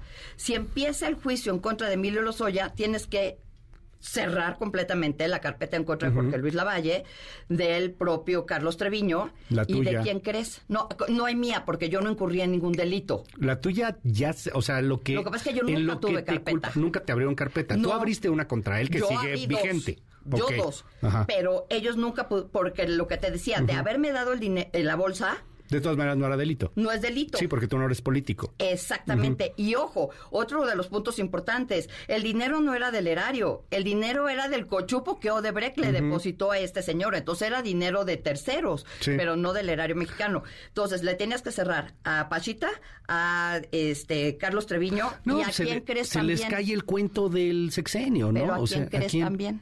Pues a Naya. Ah, Ricardo Anaya. Anaya no se presenta a su última audiencia y no le abren, no le ponen orden de aprehensión. ¿Por qué? Porque si te abren una, si te ponen una orden de aprehensión, te tienen que dar tu carpeta y saber de qué te vas a defender. Y entonces le daba tiempo para llegar para el 24. Dime algo, ¿no habrán ganado ya lo que tenían que ganar, más allá de lo legal? Porque yo me, lo sé, o sea, sé bien que, que estás metidísima en el tema en el tema legal. Tú, tú misma has emprendido estas denuncias, estas demandas, has tenido que ver los tribunales, todo ese rollo. Y eso de alguna u otra forma creo que nos llega a pues a contaminar, a rebujar como personas, pero pues tú eres una gran periodista, Lourdes. Y en el pulso periodístico, en el pulso de la banda, de la gente que se aleja del tema, y, te lo digo, ¿eh? porque aquí en el WhatsApp me lo dicen, ay, lo soy otra vez, qué hueva. Ay, ya, ya acabo. Ya lograron el cometido, ¿no? Ya lo lograron. O sea, a ver, en la opinión pública, Pachita o Lavalle es un corruptazo. En la opinión pública, Ricardo Anaya está escondido. En la opinión pública, todos estos tuvieron algo que ver con Odebrecht. Y, y ya lograron el cometido, ya que legalmente se les caiga el caso, ¿qué? Ese es 2023, estás en plena época electoral, ¿eh? ¿Y crees que pegué así que...? Pues yo lo que digo, y lo que debería de ser, como te digo, hace un año se lo acusaron formalmente, pues ya que lo, o sea, que pague, ya, ¿qué tiene que hacer? Hay de dos sopas. su señoría sí soy culpable. Ya aquí acordamos, la fiscalía y yo, que como ya me declaré culpable, me van a, rebajar la, pena y San se acabó. La otra es el resarcimiento del daño que tanto le gusta al gobierno federal, aunque es ilegal porque sus delitos no ameritan el resarcimiento del daño, pues ya ves que él en sus borracheras, como hace ratito dijiste, eh, dice que ahora va a ofrecer 50 millones de dólares. ¿De dónde, papá? Porque sí, pues una cosa es ofrecer el dinero y otra cosa hay que demostrar. ¿De dónde salió? De dónde salió. Pero es, es este doble discurso además también de la ciudadanía. Estamos hartos de la corrupción, estamos hartos de la impunidad, pero te dicen otra vez con el tema de los Los Lozoya hizo mucho, o sea, fue gravísimo el daño, no nada más que le hizo a Pemex, al erario del país, sino también a 17 personas, y por lo menos yo puedo hablar por mí. Sí, claro. En primera persona, ¿no? Ese es un punto que yo rescato mucho, porque más allá de los otros, los otros son políticos. Tú eres la única mujer en toda esta banda y, eres la única periodista y eres la única mamá. Y, me llamó la atención porque te escuchaba en algunas otras entrevistas. Tienes una hija. La hija que además es coautora de alguna manera porque hizo la fotografía de la portada. Y tú decías, yo no puedo decirle a mi hija que, que, esto pasa con las mujeres en este país, que pueden culpar a una mujer y valuar el trabajo profesional, la valía personal de alguien por una triste bolsa. Mira, déjame decirte, eh, si, me, si me, me, das permiso. Por favor, no, ¿cuál permiso? No. 3 de noviembre del año pasado, del 2021. Ajá. Es la audiencia en Lozoya y ese día yo cumplía 50 años. Y yo tenía un viaje a Nueva York. Y entonces, la verdad es que no se me ocurrió pensar que la audiencia iba a ser abierta. Todavía estábamos en, en, la última colita del COVID. Entonces, yo agarré mi avión, me fui a, a Nueva York con mi hija, pero déjenme platicarles una semana antes, dos semanas antes, no saben el miedo que sentía porque decía, voy a llegar al aeropuerto, entrego mi pasaporte y me van a venir a arrestar. ¿Por qué? Pues porque era la audiencia después de la foto de los Oya. Entonces decía, nos van a sacar la orden de aprehensión. Entonces, pues llego al aeropuerto, entrego mi pero no, no, me, no me sacan orden de aprehensión, entro al aeropuerto, estoy sentada. Y en eso veo en mi WhatsApp, no es cierto, en Twitter, animal político. Ya estamos aquí en la puerta del juzgado para entrar a la audiencia los Lozoya. Entonces digo, ¿qué hago aquí? Yo debería de estar allá. Pues ya dije, bueno, ya estoy aquí, ya no puedo cambiar nada, me subo al avión, pongo internet y me voy siguiendo toda la audiencia de qué va pasando. Y te acuerdas que es cuando llega tarde, cuando se tropieza y le grita a una señora, señora, ¿no? Y ahí es donde ya no sale. Ya pide la fiscalía por mis fotos que se quede. Entonces empiezo a sentir un miedo indescriptible, porque dije, si no le dan la orden de aprehensión, me va a mandar matar. Yo no le podía decir a mi hija que ¿Ah, tenía miedo que me fuera a matar. Perdóname, tienes a tu mamá arraigada, tienes a tu esposa sin poder salir de Alemania, tienes a tus hijos en Alemania, no los puedes ver, y a tu hermana huida, y tú estás echando pato en el Junán, eso es que no tienes sentimientos. Psicópata, ¿no? O sea, tú pensaste, me va a mandar matar. Tiene dinero. Este tipo. Es soberbio. Ajá estaba pasado de lanza. Imagínate si no le daban la prisión preventiva. Un miedo, por lo, o sea, un susto fuerte por lo menos me iba a mandar. Que políticamente era insostenible, porque esto jurídicamente ha estado ahí, pero políticamente ha sido mucho más. Este es un cuento político. Tenía muchísimo miedo, em, se me empiezan a salir las lágrimas, mi hija me ve. En el avión ya llegando a Nueva York. Ya, ya, subiéndonos para... Para Nueva este, York. No, ya subiéndonos, sí, al, coche para llegar ah, a Nueva York. y entonces le digo, te pido por favor, pórtate bien no me vayas a sacar de, mis casillas, te lo pido por favor. O sea, imagínate la cara de la niña y le digo, ya sé que este no es el viaje que querías, yo tampoco, pero eso es donde estamos. Para no hacerles el cuento largo, llegamos, entramos ¿Y se portó bien? Sí, se portó muy bien, pues ya no. Este... Tips para los papás que nos están escuchando en este momento, digo, es que, obvio. Nada más, ¿no? Entonces empezaron las entrevistas, uno, dos, pero tres, ¿no? Porque entonces empieza a crecer el de este, nos, nos registramos en el hotel y nos vamos a caminar, y vamos caminando, y justo enfrente de hecho, te entrevista el primero, creo que, y le mandamos un abrazo a López San Martín, ¿no? Manuel López San Martín. Manuel es el primero que me entrevista ese día, ¿no? Y entonces, y ahí es donde cuento que mi hija no puede entrar al hotel porque pues no tiene edad para registrarse ella, y entonces tú estás en la entrevista, pero entonces estamos caminando y justo enfrente del plaza, pero del lado de la Apple, es donde me avisan se queda en la cárcel. Entonces grito pues, como, como loca, ¿no? ¡Ah! Entonces Daniela se me queda viendo, mamá, qué oso, ¿no? le dije, se quedó en la cárcel, lo logra. Entonces la abrazo, nos sentamos a chillar en la, en la banqueta y en eso pasa una persona homeless, de las que ya ves que van este, aventando su, su, carrito, una mujer, y me dice, ¿está usted bien? las dos nos volteamos y le decimos, sí, ya sé qué pasó su esposo le está engañando. y, lo, y le dio una bolsa, para, para pedirle perdón le dio una bolsa. Y entonces Daniel y yo, pues en ese momento soltamos igual que tú la carcajada y ya de ahí, pues obviamente ya me tuve que ir al hotel a seguir con todas las entrevistas, ya el, celular. Pero eh, el tema es yo hoy puedo caminar con la frente en alto. El otro día le preguntaba a Diego Fernández de Ceballos, ¿va a salir de la cárcel? Y me decía, ya dejé eso, ese tema en paz usted ya demostró quién es y él en algún momento va a salir y eso es cierto. Y él va a salir siendo quien es. Y así es. Tiene razón el jefe Diego. Sí, demostraste quién eres, porque al final de cuentas la única que ha estado peleando, que ha hablado con todo mundo, que, que está activísima en, en las redes. ¿No te hubieras quedado con ese golpe siendo periodista? Claro es lo que único no. que tenemos. Como persona. Deja tú que siendo periodista, como persona Pero como también. periodista, que es con lo que nos ganamos la vida, eh, lo único que tenemos es la credibilidad. Te voy a preguntar algo que es incómodo. ¿Qué? Y lo está la gente, ya ves cómo es. ¿Esto te ayudó en tu carrera? Sí. O sea, el hecho de que tú fueras señalada por los Oya te hizo más famosa, más el libro, etcétera. Sí, sí, sí, sin duda. Pero si me regresaras al punto uno, con lo que he vivido, o sea, con los daños que tenemos mi hija y yo psicológicos, emocionales y demás, no lo, o sea, el costo es altísimo, altísimo. No lo, no lo escogerías. No lo escogería nunca, nunca. Nunca. Tuve dos episodios muy fuertes en donde tuve que llegar a un psiquiatra y decirle, estoy muy mal. Y como, y como hoy me acompaña, dentro de dos días es la presentación nuevamente del libro, ahora en la Ciudad de México, ya lo hicimos en la FIL de Guadalajara, me acompaña Javier Lozano, ¿por qué? Porque él es el primero que me dice, aquí está Lozoya, y él es el que me ayuda, no, en, no en físico, pero sí en el alma, decir, ve, le dije, es que quiero ir, tienes que ir. O sea, lo tienes, sí, pues sí, ahí voy. Te da miedo, te da pavor. Pero eso no es ser kamikaze. Ser valiente lo que entendí es que a pesar de los miedos que tienes, haces las cosas. Kamikaze es que no piensas y te avientas. No, y te avientas y como el borro y a ver qué pasa. La hija de, la última vez que estuve aquí contigo, estuvimos con ello, Trejo y yo, cuando salen los audios del fiscal ayudando al papá de Lozoya para traer a la mamá. Y te acuerdas, ahí Javier Coello Trejo dice, este señor me paga con un adeudo de que tenía con Autrey, que le da 40 millones en efectivo. De esos 40 nunca más volvimos a saber. La fiscalía tampoco ha dicho de dónde salieron, papá. ¿No? Pero es lo que dice Javier Cuello Trejo, también estamos creando jurisprudencia en este caso en la verdad es que probar el daño moral es casi materialmente imposible en México y yo lo logré. El prólogo te lo hace Ciro. Sí.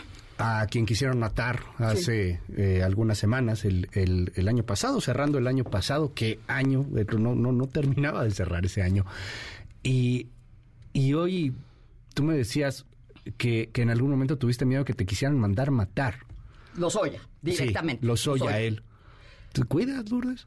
¿Estás bien? ¿Sigues teniendo ese miedo? Sí, Sí, vivo con, o sea, vivo con miedo, sí. Creo que mientras él está en la cárcel, tiene que preocuparse de otras cosas que, que, de mí. Vamos a ver cómo logra salir, que creo que eso es todo lo importante, porque en la cárcel, pues dicen que con dinero baila el perro, papá. Y vive. Vive a todo dar. Vive a todo dar, pero sí está en la cárcel y sí está vestido de beige. O sea, sí es un criminal, sí tiene celda, pues sí, el candadazo que le llaman lo vive, este, le dejan pasar absolutamente todo. Él tiene vinos caros, ¿no? Y, piden el Junán, o sea... Él no vive, déjenme decirles, porque esto es muy interesante, él no vive en el edificio 1 donde están Collado, ni donde está Javidú, ni donde estaba cuando entró Murillo Karam. Y en esa misma ala estaba este Autrey cuando lo metieron y luego Jorge Luis Lavalle. Él vive en el 2. Ok. En el 2 estaba, ¿te acuerdas? El señor que mató a la mujer en el Suntory. Ah, claro, ajá. Era su vecino. Ahí en la Exacto. Y uno de los Serna ahí estaba. Eran sus vecinos. De la gente de Mancera. De la gente de Mancera. En este edificio 2 encuentras lo que tú quieras con dinero baila el perro, más o menos entre 300 y 400 mil pesos es lo que cuesta vivir en, esa parte y entra lo que tu dinero puede pagar. No, ¿al mes o qué? Chip. ¿300 mil pesos al mes? Más gastos. Más, más lo que quieras. Alguna vez me cuentan que llegaron la gente de los Oya a entregar una crees caja. que 300 mil pesos? Yo había escuchado historias de 20 mil, 30 mil. 300 mil varos al mes. Paga. Sí, pues. Llegar. Y no, que los custodios se voltearon a ver así las cámaras y dijeron, no, no, no, dicen que es un whisky acá muy caro, ¿no? Muy, ¿Tú las traes? Sí. Y entonces le dijeron, no, no, no, así no. Se los meten en botellitas de sidral bundet. Órale. Otra de las grandes mentiras. Imagínate la cata, ¿no? Así Imagínate. con el bundet. ¡Ay, ya se le fue el gas! Pero sí, sí vive bastante bien, pero sigue, pero a ver, Lozoya ya demostró quién es. Y sí, yo tenía necesariamente que salir con la frente en alto, yo tenía que limpiar mi nombre, que hay quien te dice, nunca estuvo manchado. Ah, porque no los corrieron de su chamba, ¿verdad? Como me corrieron a mí de W Radio. O como, sí, en el Círculo Rojo, mucha gente te decía, vas muy bien, no te preocupes, ¿no? Y di, Sancho, mientras hablen de ti es que vas bien. También hay muchos medios que te tienen vetada, es la neta. Sí, o sea, no, no, no, Lourdes, no, mejor no. Pero, ¿qué crees? ¿Qué? Pues que sí puedo salir hoy con la frente en alto y puedo ver a todos a los ojos y no le bajo la mirada a nadie. Oye, ¿cuándo es la presentación? El jueves. Ok, ¿a qué hora y en dónde? A las 7 de la noche en una terraza de eh, que está que da directamente a Reforma enfrente del banco que está. Ves que está, ves el ángel, es una cosa de locura esa este terraza, es de la compañía Franklin Templeton. ¿Y sabes qué es lo más increíble? O sea, en el ángel, enfrente del ángel. ¿Sabes quién me la prestó? ¿Quién? El hijo de Petricholi. ¿Te acuerdas de Petricholi? Él quien fue uno de los secretarios de Hacienda más tú las traes ah, ya. de los gobiernos de esos de los años 70, él. Ok.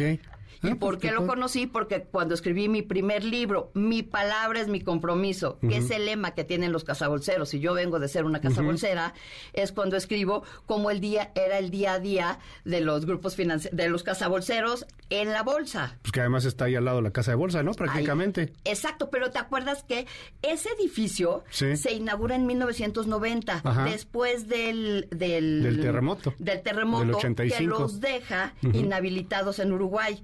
Y entonces, ¿te acuerdas del Ankenau? Comercial, por cierto, vaya al Museo de Casa de Bolsa y ahí se entera de todo eso y están las estructuras y, las fotos. todo. Este, está padrísimo. ¿Te acuerdas tú de Jorge Lankenau, el de Abaco? Sí, cómo no. El de Ven a mi casa esta Navidad. Él les dice, están en una reunión y les dice, oye, ¿sabes qué? Tenemos que mandar la señal. Estaban todos los cazabolseros. Tenemos que mandar la señal de que México no está destruido.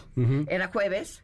El lunes empiezan no había la, lo, electrónico. Entonces, pizarrones. corros. Pizarrones.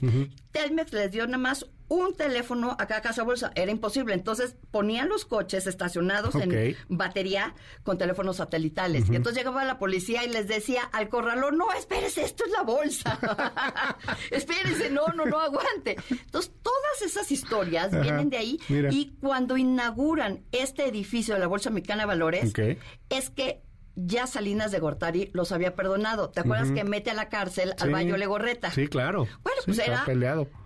borrón y cuenta nueva y vamos para adelante. Y los cazabolseros hacen las veces de la bolsa de, los bancos después de la nacionalización de la banca. Sí. Gracias a que habían hecho la ley del mercado de valores en el 76, si no, no hubieran podido. Si no, se quedaban ahí atorados en esa nacionalización, sí, tronaban, sí, claro ellos eran personas físicas, eran agentes de bolsa. Sí, no eran personas Se morales. convirtieron en personas morales.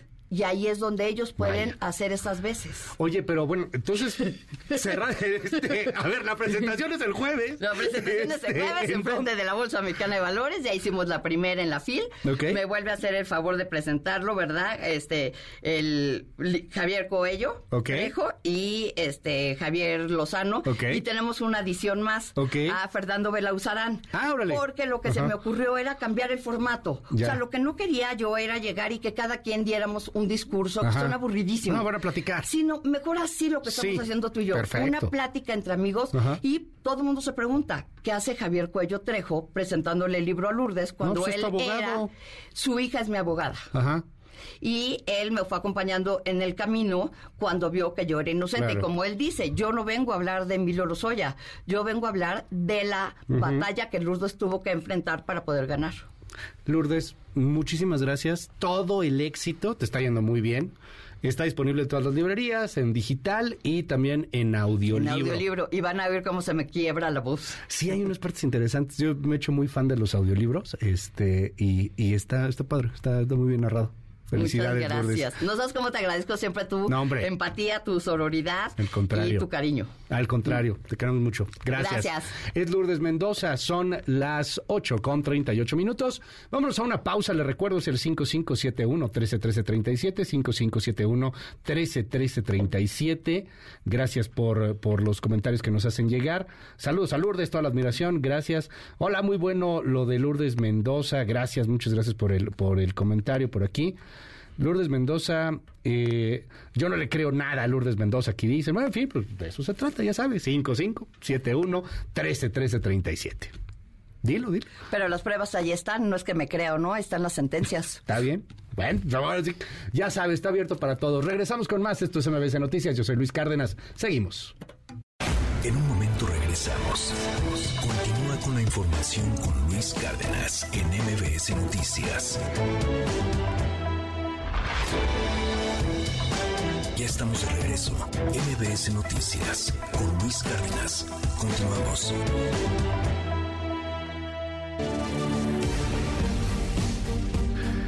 Buen de comentarios. Muchas gracias. 5571-131337, 5571-131337. Que pasen el link del audiolibro Lourdes Mendoza. Está pues, en tu tienda favorita de, audiolibros. Este, ahí lo, ahí lo puedes comprar. Eh, es, se llama Con la frente en alto, testimonio contra la impunidad. Lourdes Mendoza, disponible en todos lados. 8 con 43 minutos. Vámonos a varios temas que están sobre la mesa. Vámonos a temas políticos, porque, a ver, le cuento. El día de ayer se publicó en el diario Reforma una nota muy fuerte con respecto a la familia de José María Riobó, el constructor, el diseñador de estructuras urbanas predilecto del presidente López Obrador uno de los creadores del Aeropuerto Internacional Felipe Ángeles y de los detractores de lo que fue el aeropuerto de Texcoco. José María Robó está casado con Yasmín Esquivel. Y bueno, pues ayer se detonó una historia en el diario Reforma en donde José María Riobó está culpando a quien fue su nuera, la esposa de su fallecido hijo, por haberlo prácticamente asesinado por malos cuidados. Una historia muy similar a lo que pasó con el fiscal Alejandro Gersmanero. Ayer se lo contaba, está disponible ahí en Reforma, ahí lo, ahí lo puede consultar, que es algo un poquito amplio de, explicar. Entonces el presidente ayer reacciona a esta historia de reforma, muy enojado, de hecho, ahí el presidente, y dice esto, escuche. Mire, hay una campaña, no solo por este caso, ya lo hemos hablado, es evidente que el bloque conservador y corrupto, los que saquearon al país y quieren regresar por sus reales, tienen una campaña mediática, es decir, con el apoyo de todos los medios de información convencionales para atacarnos por cualquier situación. Están tan desesperados que inventan, mienten como respiran. Entonces, yo no me he reunido con la licenciada Yasmín ni con su esposo, el ingeniero Robó, que es un gran ingeniero, un profesional de los estructuristas más importantes del país.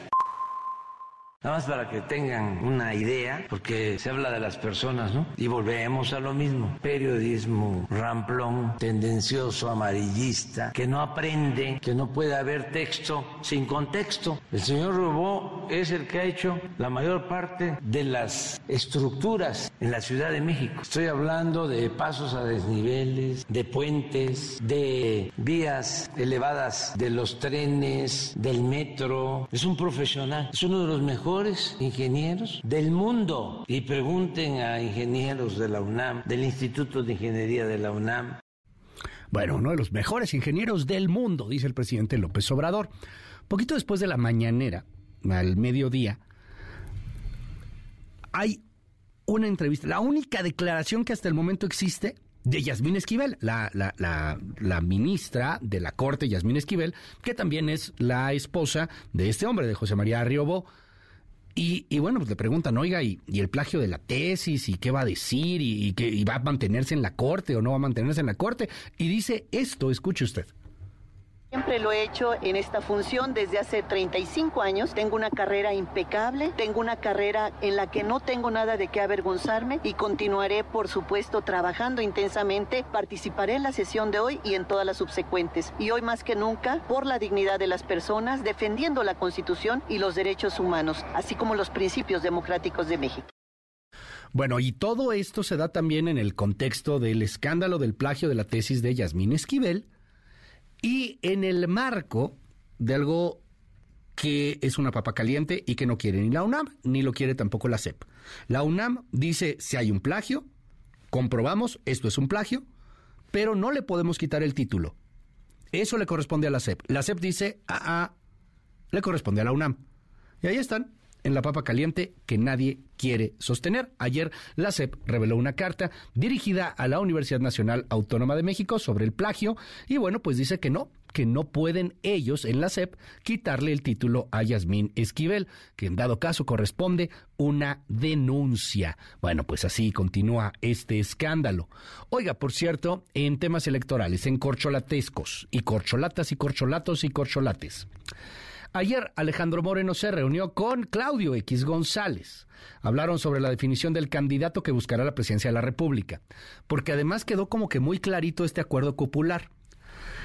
El PAN va a llevar mano en la candidatura presidencial y en la candidatura de la Ciudad de México en 2024. El PRI va a llevar mano en la candidatura de Coahuila y en la candidatura del Estado de México en este año. Y el PRD no lleva nada. Bueno, ni el mandado lleva el pobre PRD. Lo han hecho a un lado. Nueva Alianza, pues Nueva Alianza llegó de último momento a esta alianza. Quién sabe qué le toca. Ayer se reunieron y por ahí Alejandro Moreno, bueno, pues habló de que tenía que, hacerse procesos internos. Creo que tenemos el audio, ¿no? De Alejandro Moreno, nada más para escuchar y, y como que corregir o matizar lo que había dicho, pero pues ya quedó muy claro, ¿no? O sea, el acuerdo popular está clarito, los calzones se vieron. Escuche usted.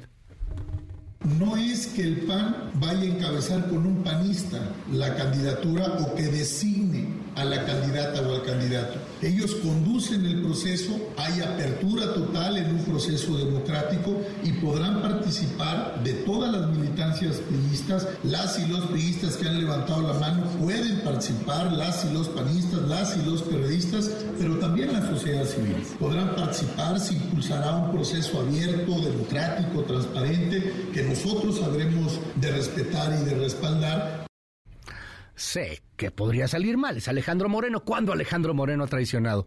¿Cuándo Alejandro Moreno ha mentido? ¿Qué podría salir mal? Oiga, por cierto, en Coahuila, Ricardo Mejía Verdeja le responde a López Obrador. Ayer el presidente de la República dijo, se fue y ni adiós dijo. Recordemos el audio de ayer, cuando López Obrador señalaba, pues que Ricardo Mejía estaba yéndose y, no, y no estaba cumpliendo con los acuerdos. Escuche usted. Se fue Ricardo Mejía, ahora sí que no me dio ni el adiós, nada más me mandó un Papel, sí. Y quiero también aclarar de que yo no me meto en cuestiones partidistas, pero en lo que corresponde al partido del cual tengo licencia, hay un procedimiento que yo apoyo porque fui el creador cuando fui dirigente de ese partido, de que se eligiera a los candidatos mediante encuestas, que fuese el pueblo el que los eligiera y que quien triunfara fuese el candidato y se respetara y se apoyara la decisión. Pues no dijo ni adiós Ricardo Mejía. Qué, peligroso porque ese tipo era el subsecretario de seguridad, o sea, de ese tamaño. No, no era un aspirante cualquiera, no era ahí un politicucho, no, era el secretario, el subsecretario de seguridad. Pues qué miedo, ¿no? Que de repente ande con estos desplantes y estos dramas. No, no es cualquier persona estaba gran responsabilidad sobre sus hombros. Pero bueno, pues ya qué bueno que dejó su hobby, qué bueno que ya no es subsecretario y ahora busca ser gobernador de Coahuila por el PT, traicionando pues nomás al mismo presidente de la República. Ayer Ricardo Mejía se disculpa, aclara, dice esto. Reitero mi gratitud, mi lealtad y mi compromiso con el líder patriota de todos los mexicanos, Andrés Manuel López Obrador. Y comuniqué a las instancias correspondientes que iba a dejar el cargo de subsecretario. Esta situación la formalicé mediante una carta de, de renuncia que fue recibida en la oficina de la Presidencia de la República desde que se resolvió, entre comillas, el tema de la definición del defensor de la 4T. Hubo una enorme inconformidad con quien designó Mario Delgado. Y así como me ha atacado, intrigado y difamado, hoy quiero decirle que es un corrupto, es un traidor a la democracia. Él se ha dedicado al mercadeo de candidaturas. Hoy cumple 45 años el músico británico Ricky Wilson, vocalista de Kaiser Chiefs. Regreso. En un momento regresamos. Continúa con la información con Luis Cárdenas en MBS Noticias. Estamos de regreso. MBS Noticias con Luis Cárdenas. Continuamos. MBS Radio presenta el resumen informativo con Luis Cárdenas.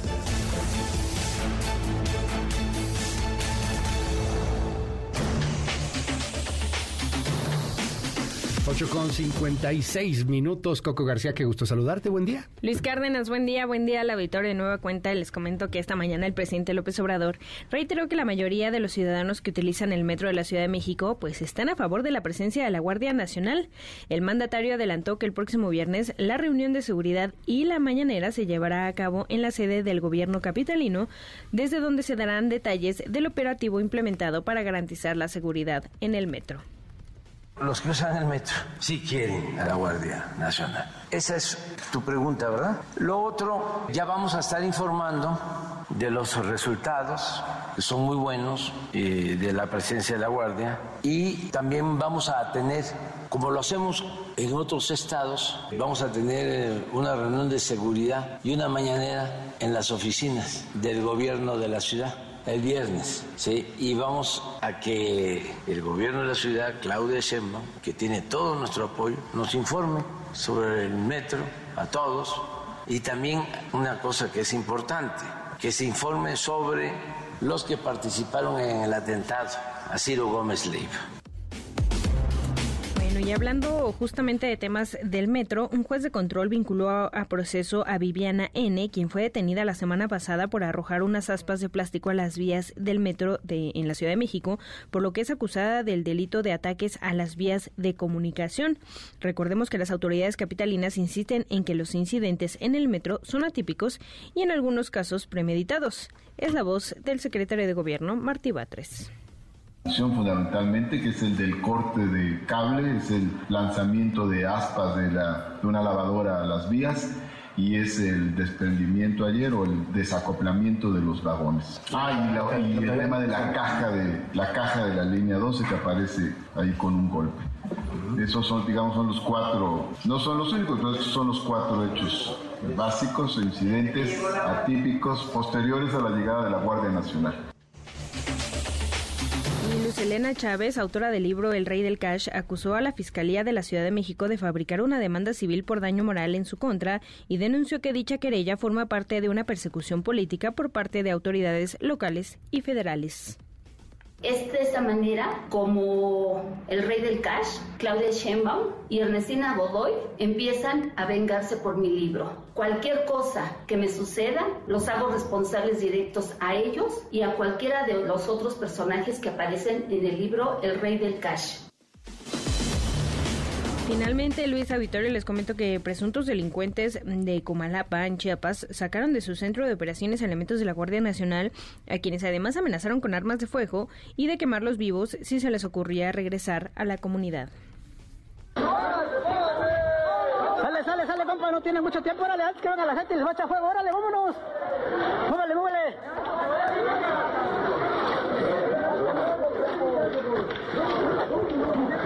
Múvale, múvale. Pendejito, no ves, fuera de unos.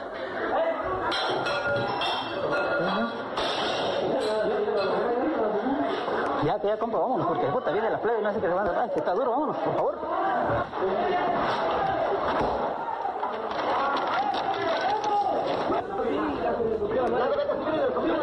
Ya, ya, el carro, el carro, vámonos, vámonos.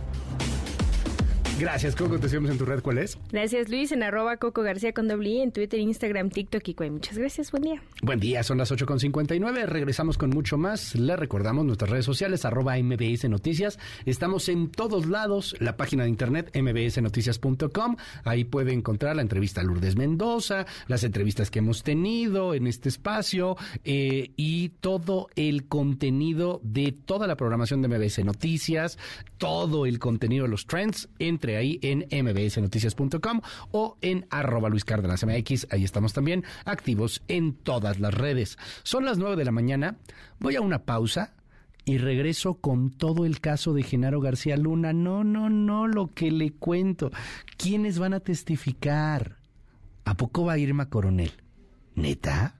Puede ser que sí. Y le vamos a contar también eh, lo que está sucediendo en el foro de Davos. Son las nueve. Esto es MBS Noticias. Regresamos. MBS Noticias. Cultura y espectáculos. Yo sentí mi modo de vivir iba a ser imposible en el futuro y me quedé bajo el encanto México. El artista de origen canadiense Alan Glass murió la madrugada de este lunes a los 90 años de edad. Así lo confirmó el Instituto Nacional de Bellas Artes y Literatura a través de sus redes sociales, sin profundizar en los motivos de su fallecimiento. El autor que deja un legado imprescindible en el movimiento surrealista de México y del mundo, radicó desde 1963 en nuestro país, donde, durante más de medio siglo, desarrolló una prolífica carrera artística, la cual le valió diversos galardones, entre los que resalta la medalla Celaya Bellas Artes en 2017. Ever since I met you, you feel my thinking. La actriz italiana Gina Lollobrigida falleció a los 95 años de edad en su casa de Roma. Así lo dieron a conocer sus familiares a través de medios de comunicación locales, sin dar más detalles sobre la causa de su deceso. Considerada como una musa indiscutible de la cinematografía italiana y la última diva de los años de oro de Hollywood, la intérprete trabajó con directores como Pietro Germi, Mario Monicelli y Vittorio De Sica y participó en más de 60 películas entre las que destacan cintas como Trapecio, Habitación para dos, Pan, Amor y Fantasía y La burla del diablo. El Museo del Estanquillo presenta la exposición Librado García Smart, Eterno Resplandor, que podrá ser visitada en dicho recinto cultural de la capital del país de forma totalmente gratuita hasta el próximo 28 de mayo. Desarrollada por el curador David Torres, la muestra está integrada por más de 150 piezas, entre fotografías y documentos de la colección de Carlos Monsiváis las cuales buscan reivindicar al autor jalisciense Librado García Smart, uno de los fotógrafos más destacados del país y considerado como uno de los artífices de la vanguardia fotográfica a inicios del siglo XX. El Festival Ceremonia dio a conocer que la española Rosalía y el dueto francés The Blaze se sumarán al cartel de su décima edición, en la cual también participarán músicos como Travis Scott, Jane XX, Moderat, Willow, Julieta Venegas y muchos artistas más. Dicho espectáculo se llevará a cabo en el Parque Bicentenario de la Ciudad de México los días 1 y 2 de abril próximos. Los boletos ya están disponibles en Ticketmaster con un rango de precios que va desde los 3.420 y hasta los 5.400 pesos. MBS Noticias con Luis Cárdenas.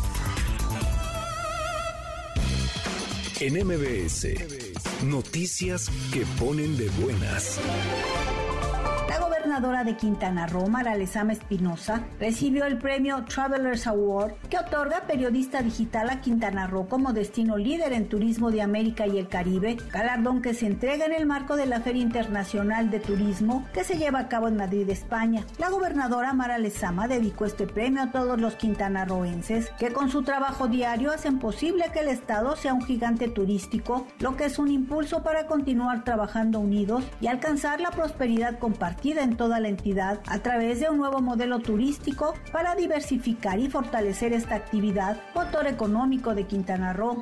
La denominación de origen y el acompañamiento de los bienes públicos por parte de la Secretaría de Agricultura y Desarrollo Rural han propiciado un incremento de 3.4% en la producción de mango ataulfo en el último año, lo que genera mayores ingresos a los productores de esta variedad, en particular los del sur sureste del país. La dependencia resaltó que esta variedad que se cultiva en 27 estados del país en más de 207 mil hectáreas, alcanzó en 2021 una producción de 2.156.000 toneladas. Chiapas es el estado que produce el 37% a nivel nacional, con un cultivo de 36.700 hectáreas.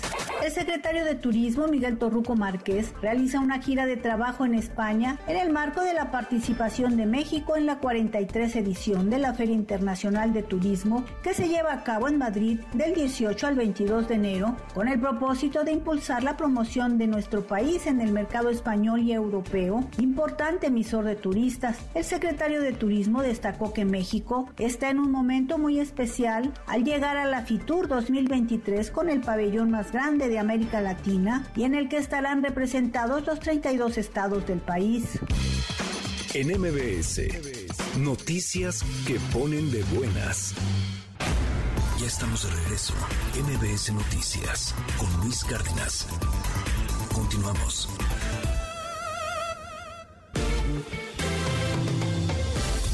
¿Cómo van los mercados? y Sainz, buenos días. René Cruz, buen día. Buenos días. Pues los principales mercados de valores inician la jornada de este martes con una tendencia negativa y es que el índice Standard Poor's de la Bolsa Mexicana de Valores pierde 0.64% para ubicarse en las 53.287.73 unidades. El Dow Jones retrocede 0.37%, mientras que el Nasdaq avanza 0.70%. El dólar en ventanilla en estos momentos se cotiza en 18 pesos con 22 centavos a la compra y en 19 pesos con 26 centavos a la venta. El euro se compra en 20.39 pesos y se vende en 20.40 pesos. La libra esterlina se compra y se vende en 23 pesos. La gasolina magna se vende en promedio en 21 pesos con 89 centavos. La premium en 24.79 pesos y el diésel se vende en promedio en 23 pesos con 89 centavos por litro. Luis, el reporte que tengo. Muchísimas gracias, René. Muy buenos días. Muy buenos días. Esta es una pieza especial de nuestra jefa de información, Diana Alcaraz. Genaro García Luna, el juicio del siglo inicia hoy. Y, bueno, viene primero la parte en torno al jurado. Pero espérese tantito. Se va a poner muy interesante. ¿Vería usted ahí a lo mejor a la Barbie declarando contra García Luna? Escuche a Diana Alcaraz. Esta es una batalla en la que yo estaré al frente años fue el rostro público a nivel nacional e internacional de la guerra contra el narcotráfico que declaró el expresidente Felipe Calderón desde su llegada a Los Pinos en 2006. Hablamos de Genaro García Luna, exsecretario de Seguridad Pública, quien sin duda realizó un arduo trabajo, pero a favor de los cárteles de la droga, por lo que ahora enfrentará un juicio en Estados Unidos. Toda la parte que se desarrolló para generar la capacidad que tiene el Estado mexicano para combatir el crimen, yo participé en eso. Yo tenía la, la interlocución con las agencias que compartimos inteligencia de alto nivel. Y en esos casos me tocó participar y detenerlos. Los que nosotros tuvimos y extraditamos son los que nos imputan. De acuerdo con las autoridades norteamericanas, Genaro García Luna, detenido hace poco más de tres años, el 9 de diciembre de 2019 en Dallas, Texas, recibió sobornos millonarios del cártel de Sinaloa y de los hermanos Beltrán Leiva para facilitar el trasiego de toneladas de drogas al país vecino, por lo que enfrenta cuatro cargos por conspiración internacional para exportar cocaína y uno más por mentir a un agente federal de migración, por lo que podría pasar el resto de su vida en prisión. El esperado juicio contra el exsecretario de Seguridad Pública iniciará este martes en la Corte Federal del Distrito Este en Brooklyn, Nueva York, con la selección del jurado, mismo que durante los próximos meses decidirá sobre el futuro del exfuncionario. Será presidido por el juez Brian Cogan, el mismo que condenó a Joaquín El Chapo Guzmán a cadena perpetua cómo todo un pago de dinero que estos policías en ese momento la AFI se llevaban en portafolios. Después, ya cuando estaban en el Secretaría de Seguridad Pública Federal, es que continuaron recibiendo estos millonarios sobornos y los recibían en cajas de huevo durante el proceso, se espera que los fiscales norteamericanos entreguen al juez Kogan más de un millón de páginas de evidencia en contra de García Luna y presenten a diferentes testigos quienes detallarán las operaciones del exfuncionario. Entre ellos podrían estar Edgar Valdés la Barbie, Damaso López el licenciado y su hijo el Mini League, Jesús Zambada Niebla el Vicentillo,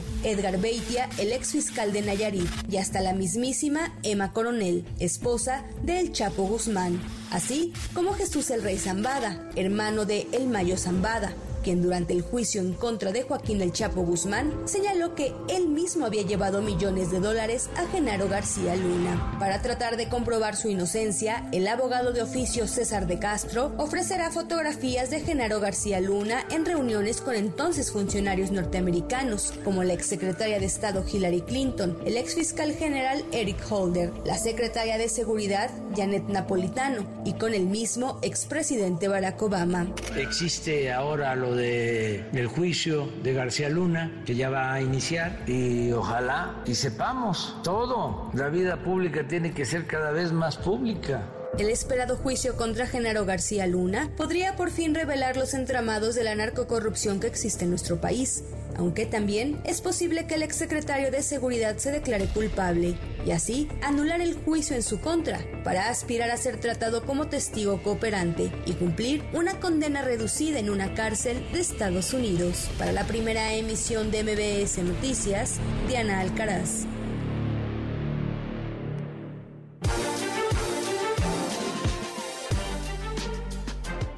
En Nueva York está Penilei Ramírez, una periodista a la que admiramos muchísimo y le mandamos un gran abrazo, justamente porque, pues hablando de la mafia, hoy inician ya pues formalmente las audiencias, los procesos.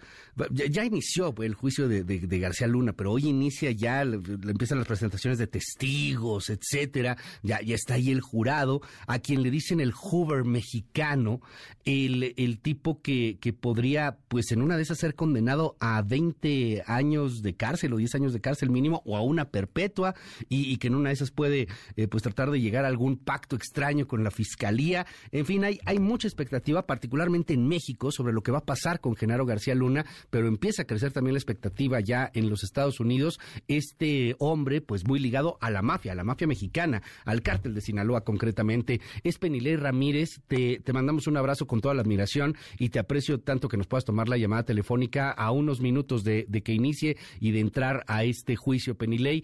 ¿Qué nos cuentas? ¿Qué, qué, qué se dice? ¿Qué hay? Muy buenos días. Muy buenos días, pues estamos aquí ah, con menos 3 grados de temperatura esperando afuera de la corte. Hay bastante prensa ya aquí esperando desde hace unas dos horas. Desde la madrugada empezó a reunirse la prensa. Hoy es el primer día formal del proceso de juicio contra García Luna. Comienza con la última parte de la selección del jurado. Los jurados ya contestaron eh, unos 400 de ellos contestaron un largo cuestionario para tratar de identificar si alguno de ellos tiene algún prejuicio que impediría que hagan bien su trabajo como jurados. Y hoy empiezan a entrevistarlos, entrevistarán a un par de docenas de posibles miembros hasta llegar a los 12 que integrarán el jurado. Después de que suceda eso, entonces tendremos eh, eh, el inicio formal del juicio. Sabemos que bueno, García Luna estará, no sabemos si vendrá su familia, sabemos que él va a usar un traje azul oscuro, eh, que va a vestirse de, forma muy elegante, un poco tratando de mostrar eh, una imagen de, de, lo que él fue durante muchos años, un oficial de alto rango en el gobierno, una persona eh, que era respetada por las autoridades de Estados Unidos. Y bueno, vamos a ver qué sucede. En unos minutos ya vamos a poder entrar a la sala de audiencias, va a, presidir este juicio, no, no el proceso de hoy, pero el juicio lo va a presidir el juez Brian Cogan, que es el mismo juez que presidió el juicio del Chapo, y tendremos eh, más detalles acerca de cómo se desarrolla esto una vez que comience ya formalmente hoy el proceso y sepamos quiénes son los jurados y esperamos que esta misma semana ya sepamos bueno cuál es el planteamiento para este caso que, que tiene tanto la defensa como la fiscalía ya. Y bueno, aquí eh, hay bastante frío en este Sí, no me imagino, ¿no? Menos tres grados. Tomando café y tratando de mantenernos calienticos en lo que podemos entrar. Oye, Penilei, eh, te, pregunto, hoy, hoy es entonces, digamos, la presentación del, del jurado, del gran jurado dentro del common law de, de este sistema estadounidense y que tienen algunos países anglosajones, en donde se presenta un gran jurado, un jurado de, de pares que, que, bueno, pues termina por, por señalar si, si una persona es responsable o no es responsable, y entonces las fiscalías y los abogados tienen que, que jugar con narrativas para convencer a este gran jurado de la culpabilidad o inocencia del, del presunto, en este caso de Genaro García Luna. Eh, ¿Cuándo empezarán los, los testimonios? Porque hay, hay mucha expectativa que, que si va a ir la Barbie, que si va a ir eh, Jesús el Rey Zambada García, el hermano del Mayo, que si van a estar ahí Damaso López, el Minilic y el Lic, que, que si en una de esas hay quien dice que hasta, que hasta puede llegar a ir Emma Coronel, la esposa del, del Chapo Guzmán, si es que termina por ser liberada de donde sea que esté retenida. Eh, ¿Cuándo empieza esta pasarela? De la mafia mexicana allá en Nueva York? Pues no sabemos exactamente cuánto va a durar la selección del jurado. Eh, lo, que, lo que sucede hoy básicamente es que de los 400 posibles candidatos a integrar el jurado que, que respondieron ese cuestionario, hay varios de ellos que la fiscalía dice, bueno, este no los quiero, creo que va a tener un prejuicio y la defensa también se dice que en español diríamos que vetan algunos de ellos y dejan algunos otros posibles. Estos los van a entrevistar hoy, puede ser hoy y mañana, puede ser hoy, mañana y el jueves, no sabemos. Una vez que eso termine, entonces comienza ya formalmente el proceso, ya se integra quienes van a ser los 12 miembros del jurado, eh, van a ser anónimos de manera que no podemos saber sus nombres y van a estar eh, con la posibilidad de ir a sus casas, pero les prohíben saber nada, leer nada, escuchar nada acerca del juicio. Y después de que eh, se integre esto, quizá esta misma semana ya tendríamos noticias acerca de eh, cuáles van a ser por lo menos los primeros testigos, pero bueno, definitivamente sabremos más la próxima semana cuando ya, esperemos que ya el jurado esté integrado, ya, se, hayan hecho las declaraciones iniciales y ya comienza formalmente el proceso que eh, ha dicho hasta ahora, eh, la información que tenemos hasta ahora del juzgado es que puede durar entre seis y ocho semanas. Vamos a seguir pues muy muy de cerca este que es el juicio importantísimo para, para México. Son 12 miembros del jurado. Oye, y una duda rápidamente, ¿de del Chapo Guzmán también al jurado lo dejaron ir a su casa o, a ellos no, no? si los tenían en hoteles. En el caso de en el, en el en este caso el jurado es anónimo y parcialmente secuestrado. Ok. Eh, así se le llama. Sí, sí, sí. Horrible sí, es un terrible nombre, eh, pero así es. En el caso del Chapo, los jurados estuvieron en un hotel durante todo el tiempo que duró el juicio, casi tres meses, y no iban a su casa. En este caso, este, les permiten eh, eso, pero no pueden leer, no pueden enterarse nada sobre el caso. Y aprovecho para comentar a tu audiencia, Luis, que hoy hemos publicado un episodio extra del podcast de USA versus García Luna, del que hablamos hace unos días, y por primera vez publicamos un, episodio corto de unos 10 minutos en inglés y por primera vez también en español. Genial. Explicando todo lo que se necesita entender antes de que empieza este juicio y ya está disponible ese podcast hoy. Vamos ahí a, promoverlo también si nos das oportunidad eh, y enhorabuena también porque está en español. Es que en, inglés es una joya, es una delicia y en español, bueno, debe ser debe ser aún aún más. Pues hasta al final de cuentas nuestra lengua nuestra lengua materna. Eh, Penile Ramírez, te mando un abrazo con toda la admiración. Este, cuídate mucho del frío y, y bueno, quien ha de tener más frío que tú en este momento, yo creo que se llama Genaro García Luna. bueno, vamos a ver. Yo creo que, que es un día muy relevante eh, para todos los periodistas que llevamos tantos años cubriendo esta llamada guerra contra el narco en México. Muchos de los colegas que están aquí en la fila ahora mismo son periodistas que han pasado mucho riesgo y han cubierto durante mucho tiempo esta guerra en condiciones muy difíciles, entonces creo que es un día un poco emocionante para, para, para también la prensa en México y toda la cobertura que hemos hecho por tantos años. Gracias, es Penilei Ramírez, eh, estamos, estamos muy atentos, Penilei, eh, bonito, bonito día y bueno, pues ahí muy atentos a tu trabajo, gracias. Muchas gracias, saludos a toda la audiencia. 9 de la mañana con 21 minutos. Esta conversación la tuve con Penilei Ramírez cerca de las 6 de la mañana. Quisimos repetirla, una breve conversación, porque Penilei estaba a punto de entrar al juicio que ya inició contra Genaro García Luna. Le estaremos informando de todos los pormenores aquí en MBS Noticias. Estamos escuchando al productor y DJ británico Calvin Harris. Hoy cumple 39 años de edad. Es casi cuarentón.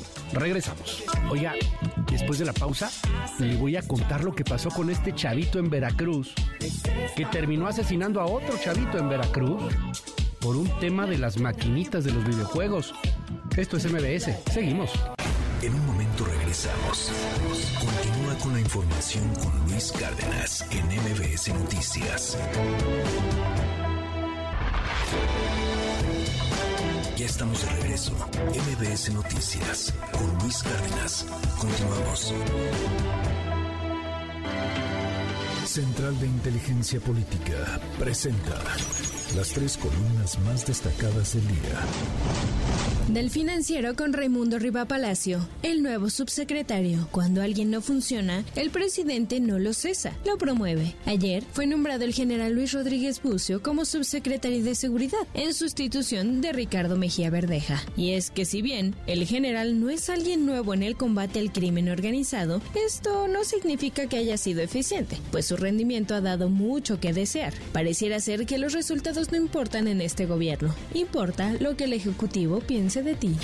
Del Universal con Salvador García Soto, Yasmino renuncia, la 4T le arma estrategia y gana tiempo. La ministra Yasmín Esquivel declaró que no piensa renunciar a su cargo, que seguirá trabajando y asistiendo a las sesiones de la Corte, porque en sus palabras no tengo nada de qué avergonzarme y que no acepta el fallo de la UNAM y del Comité de Integridad de la FES Aragón. Recordemos que confirmaron acto de plagio en su tesis. Ahora, el secretario de Gobernación Adán Augusto López está realizando una estrategia que le permita a la ministra ganar tiempo. Estos son nuestros políticos. Finalmente del portal Opinión 51 con Rosario Sánchez. El desafío del agua compartida, el cambio climático y diversos conflictos geopolíticos nos obligarán a poner nuestros ojos en los cuerpos de agua transfronterizos, pues las aguas subterráneas compartidas generalmente no están reguladas. México ya vive terribles sequías, así que solo será cuestión de tiempo y no mucho que el nivel de escasez nos obligue a repensar nuestras prioridades. Con síntesis de Mariana Peralta, estas fueron las columnas del día. Síguenos en la cuenta de Twitter,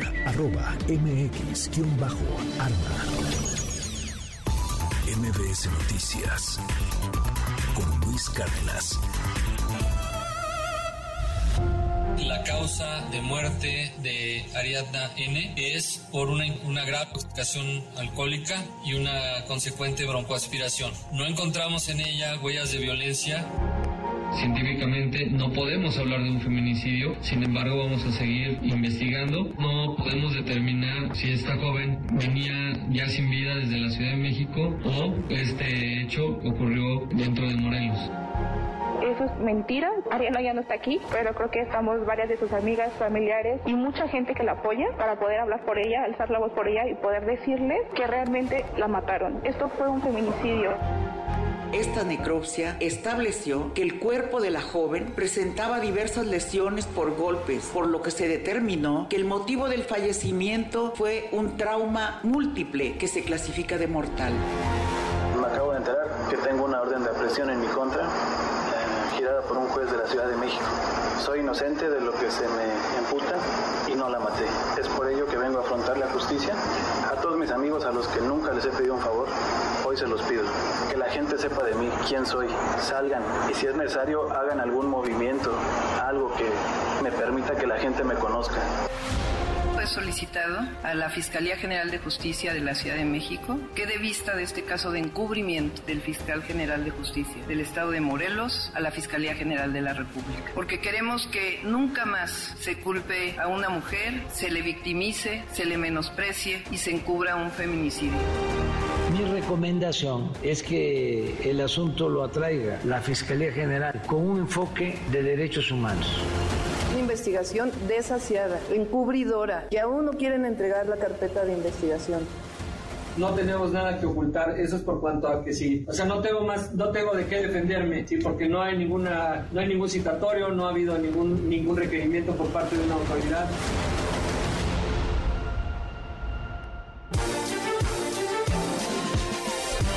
Las nueve y media de la mañana. A ver, hay información en torno al caso de Ariadna. Y es que la Fiscalía General de la República ha determinado a través de elementos periciales, a través de estudios científicos, que no se murió por borracha, que no se murió por estar tomando, como decía Auriel Carmona, el patético fiscal de Morelos.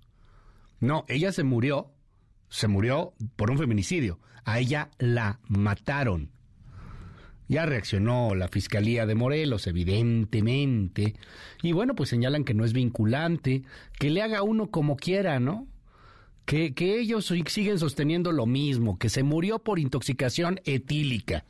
La Fiscalía de Morelos respondió mediante un comunicado que la opinión de la FGR no es vinculante para la investigación que continúa abierta en Morelos por o para el proceso de feminicidio que se desarrolla en la Ciudad de México, porque en Morelos las mujeres se mueren por ebrias, por tomar mucho, por intoxicación etílica, por su culpa.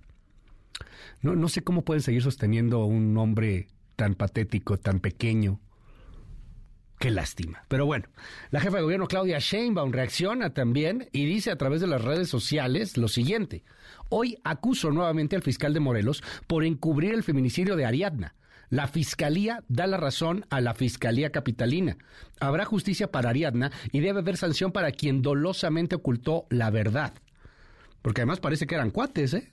El fiscal y los presuntos feminicidas de Ariadna parece que eran cuates. Esta pieza es de René Cruz. El día de ayer, la Fiscalía General de la República dio a conocer el peritaje que comprueba, pues que sí, lo que sabemos todos, lo que está clarito en los videos. A Ariadna la mataron. Gracias, René. Luis, amigos del auditorio, muy buenos días. A más de dos meses de que se registraron los hechos y luego del diferendo que se suscitó entre autoridades de la Ciudad de México y de Morelos, la Fiscalía General de la República dio a conocer que Ariadna Fernanda falleció a causa de un traumatismo cráneoencefálico. El área pericial de la FGR, después de analizar cronológicamente todas las pruebas, concluyó que las heridas producidas en la joven de 27 años por descargas de un objeto contundente sobre su cabeza o por contacto de las superficie craneal contra un plano duro son la causa del deceso, el cual se registró en el mes de octubre del 2022 en un departamento de la colonia Roma y posteriormente su cuerpo fue abandonado por Rautel N en la carretera La Pera Cuautla. Detalló que al peritaje de la Fiscalía de Morelos, que establece como causa de muerte la broncoaspiración secundaria a intoxicación etílica, no es posible darle sustento en razón de las lesiones externas e internas ya señaladas y del hecho de que no se tomó en cuenta en toda su magnitud la cronología del momento del fallecimiento. A decir de la FGR, el peritaje emitido por las autoridades de la Ciudad de México se apega al procedimiento pericial debido, motivo por el cual el procedimiento penal por el posible delito de feminicidio debe continuar a cargo de las autoridades capitalinas por ser un delito del fuero común cometido en la jurisdicción de la propia Ciudad de México. En tanto, funcionarios del gobierno federal informaron que se abrió la posibilidad de proceder penalmente contra las autoridades de Morelos por los presuntos delitos de negligencia y encubrimiento. Indicaron que en breve la FGR iniciará una carpeta de investigación para determinar la responsabilidad de las personas que intervinieron en este asunto desde las autoridades del Servicio Médico Forense y analizará si el fiscal de justicia de Morelos, Uriel Carmona, tiene alguna responsabilidad en este caso. Por lo que toca a las posibles responsabilidades señaladas en el artículo 37 de la Ley General en materia de desaparición forzada, las conductas delictivas hacen necesaria la intervención de la FGR, la cual ejercerá de inmediato su facultad de atracción al respecto. Dicho artículo establece que a quien oculte, deseche, incinere, sepulte, desintegre o destruya total o parcialmente restos de un ser humano o el cadáver de una persona con el fin de ocultar la comisión de un delito, se le impondrá pena de 15 a 20 años de prisión y de 1000 a 1500 días de multa. Luis, el reporte que tengo, muy buenos días. Gracias, René Cruz, muy buenos días. Oiga, por cierto, eh, en Veracruz ocurrió una cosa de terror. Un pequeñito de tan solo 10 años de edad mató a otro pequeñito de un balazo en la cabeza con la pistola de su papá. Esto pasó en un municipio que se llama La Perla, está allá en Veracruz. Todo derivado por un pleito de las maquinitas de un videojuego. Sí, de un videojuego. El agresor y su padre se dieron a la fuga luego del ataque. Las autoridades llevan a cabo una búsqueda. Esto fue lo que dijo Cuitlagua García, el gobernador de Veracruz.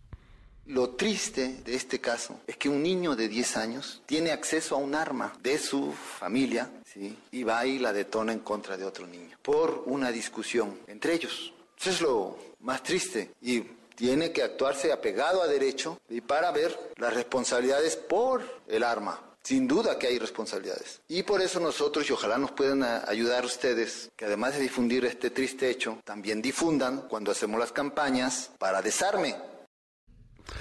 Bueno, es Cuitlagua García, además se enoja ahí también con los medios, luego está muy enojado con los medios. Pero bueno, independientemente de lo político del asunto, este, que eso francamente sobra mucho en este momento, ¿qué pasó?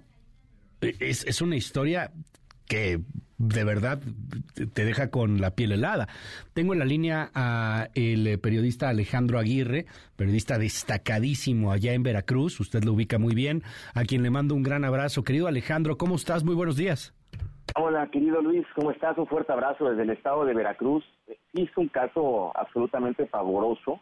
Estuvo internado este jovencito en la sala de urgencias del Hospital Regional de Río Blanco lo declaran muerto, Luis, eh, después de recibir un disparo, como bien apuntabas, de un arma de fuego, por otro menor con quien estaba jugando maquinitas, jugaba un videojuego. Estos hechos ocurren en la comunidad conocida como el Tejocote, ahí en La Perla. Esto es en la zona de la, de la sierra, Luis, en la zona serrana del estado de Veracruz. Eh, llevan al menor al Hospital Regional de Río Blanco, ahí fallece. Los hechos son los siguientes, eh, dos menores, uno de 11, otro de 12 años de edad, estaban jugando maquinitas en una tienda de esta comunidad, de la comunidad del Tejocote. uno de ellos, identificado como Samuel, ahora es Samuel N., pues vence a su amigo y después de discutir sobre esta situación de haber sido vencido en el videojuego, pues se retira del lugar Samuel N. A los pocos minutos, este joven, este menor, saca una pistola que pertenece a su papá la fue a traer de la vivienda, justamente donde estaba con su padre, y dispara contra, contra Samuel N. Él cae gravemente herido, eh, arriban al lugar los familiares para llevarlo inmediato a las instalaciones de este hospital que te comento, el regional Río Blanco. Eh, los padres eh, del menor que disparó y el menor sí no se encuentran, huyeron de la localidad, de la comunidad. Las autoridades están investigando el hecho, ya ponías el audio del gobernador Cuchagua García. Lo cierto es que también el, el hecho de haber tenido acceso a un arma es prácticamente el grueso de la discusión haber tenido eh, acceso a un arma, pues logró que ocurriera esta circunstancia tan lamentable. Luis, todo ocurre, insisto, por una discusión de un videojuego. Eh, un joven de 11 mata a un joven de 12 años. Así las circunstancias en el estado de Veracruz, en este municipio llamado La Perla. La Perla, ¿cómo describirías esta zona? La Perla, allá en, Teco, en Teco, Tejocote, Veracruz, eh, que está eh, en la sierra, o sea, es, una zona marginada, es una zona de, pobreza. ¿Cómo, ¿Cómo escribirías esta, esta parte, la, la perla, Alejandro? Sí, mira, Luis, es una zona eh, de difícil acceso, es una zona complicada para llegar a ella, una zona serrana, una zona de recursos económicos bajos. La mayoría de la población se dedica a la, a la zona de la agricultura. También muchos de ahí, hay que ser honestos, muchos de esta zona de la perla eh, buscan eh, el sueño americano. Son muchos los que están en esa zona que dejan, por ejemplo, a, la mamá y a los hijos y el papá se va a los Estados Unidos a tratar de buscar mejor suerte. Es una zona donde la mayoría de la gente se va al centro urbano más cercano para intentar eh, ganar el sustento del día, una zona habitualmente abandonada, toda la zona de la Perla, esta comunidad se llama el Tejocote, pues sí, y además con caminos y caminos complicados, son caminos de terracería, de difícil acceso y de muy complicada, y por supuesto que de muy complicado tránsito en la zona. Es una zona definitivamente eh, pobre. Ya, el arma, eh, se, se, ha hablado algo al respecto del tema? No, no, era un arma de, uso exclusivo del ejército, o era un arma, pues más bien como la que llegan a tener algunos pobladores, pues en estas zonas, armas ahí, un, revólver. Se se ha, hablado sobre, sobre los calibres, este, sobre el tipo de, de, arma que tenía el, el, niño, que era evidentemente de su padre. En de que todavía no hay datos, eh, digamos, que abunden sobre esto, lo que sí eh, se ha logrado saber es que el arma no era de uso exclusivo del ejército, es lo que hasta el momento se sabe. Es un arma como la que comentas, estas armas que de momento se tienen acceso en este tipo de, zonas. Em, sin embargo, pues capaz de quitarle la vida a cualquier persona, ¿no? Como ocurrió en esta situación. Es lo que se sabe. Y sí se está investigando el hecho, insisto, el padre del menor y el menor pues no, no están localizables, Luis. Te mando un gran abrazo allá hasta Veracruz, Alejandro Aguirre, y bueno, pues estamos al habla si nos das oportunidad. Lo mejor para este 2023, Alejandro. Es un gran año, Luis. Te mando un fuerte abrazo. Eh, un abrazo para ti y todo tu equipo. Gracias. Muchísimas gracias. Es Alejandro Aguirre, en, un periodista destacadísimo allá en Veracruz y a nivel nacional también, con varios de los temas que, que toca en distintas materias. Son las nueve de la mañana con 41 minutos. Oiga, eh, vámonos a algunos temas internacionales. Le voy a platicar un poco lo que está ocurriendo allá en Davos. Y es que se están tocando muchísimos temas. Ya lo platicaremos en su momento con más detalle con Jorge Andrés Castañeda, a quien le mandamos un, un abrazote. Pero a ver, hay, hay, varios puntos que están ahí sobre las mesas, sobre la mesa de Davos. Eh, la crisis del costo de vida. El hecho de que cada vez hay menos gente que puede acceder a una vivienda. Y cada vez hay menos gente que puede rentar por, la gentrificación que se está dando, la inflación, etcétera. El asunto de los desastres naturales, los incidentes de los daños ambientales a gran escala, la información errónea, la desinformación, las fake news, la era de la posverdad. Eso se está tocando en Davos también. El colapso de la falta de infraestructura y servicios públicos, la proliferación de la actividad económica ilícita o pirata, la desigualdad digital y la falta de acceso a servicios digitales. Sí, también se está hablando sobre esos temas. El colapso de las cadenas de suministro. Hoy en Davos seguramente se va a tocar también. Amanecemos con esta noticia en las primeras planas del New York Times, del Washington Post, del Wall Street Journal, The Guardian, de todos estos medios de comunicación que señalan que por primera vez en China hay una tasa de mortalidad más alta que la tasa de natalidad. Es decir, por primera vez en China murió más gente de la que nació, lo que pone una alerta demográfica por lo que representa económicamente. Y, son temas que, se están tocando. Llama la atención también porque ayer eh, la, eh, la organización Oxfam señaló este dato. Padecen hambre en el planeta más de 80 20 millones de personas. Se anclan las fortunas de las élites económicas en beneficios fiscales. Con ganancias de cuatro días, dicen, se eliminaría, por ejemplo, la miseria en México, de acuerdo ahí a algunos expertos que consultan la jornada. Vamos a estar dándole seguimiento a lo que sucede en Davos 2023. Hicimos esta recopilación para usted. Escuche. Más de 50 jefes de Estado y de Gobierno, 19 gobernadores de bancos centrales, 30 ministros de Comercio y 35 ministros de Asuntos Exteriores, además de los máximos responsables de las Naciones Unidas, el Fondo Monetario Internacional y la Organización Mundial del Comercio, todo en un mismo lugar. Esto solo puede significar una cosa. Ha vuelto la reunión anual del Foro Económico Mundial Davos no hay duda de que nuestra 53 reunión anual en Davos tendrá lugar en el contexto geopolítico y geoeconómico más complejo en décadas. Hay mucho en juego. Uh, Un año de desastre en Ucrania y es por eso que nuestra principal prioridad es detener esta guerra sin sentido. Es una prioridad para todo el mundo y justo ahora la economía en Ucrania está totalmente destruida y no solo en Ucrania es una tragedia para otros países. El reporte se llama Sobrevivencia de los más ricos, porque lo que vemos es que el 1% más rico de la humanidad está amasando el doble de la riqueza del otro 99%. Eso significa que el 1% está recibiendo tanto y el 99% en este momento de gran crisis no está recibiendo lo suficiente. Sabemos que uno de cada 10 personas sufre de hambre. Muy contentos, hemos llegado a Davos, Suiza, al foro económico más importante del mundo. Van a salir cosas muy importantes para México y para Nuevo León. Hoy vengo como único gobierno de México, obviamente a representar a Nuevo León, pero también a representar a todo el país, ahora que me han nombrado presidente de la Comisión de Asuntos Internacionales de la CONAGUA. The next decades will see the greatest industrial transformation of our times. La próxima década verá la más grande transformación industrial de nuestros tiempos, tal vez de cualquier tiempo.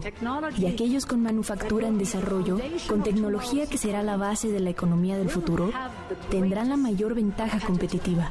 Así que la escala de oportunidades está aún por verse.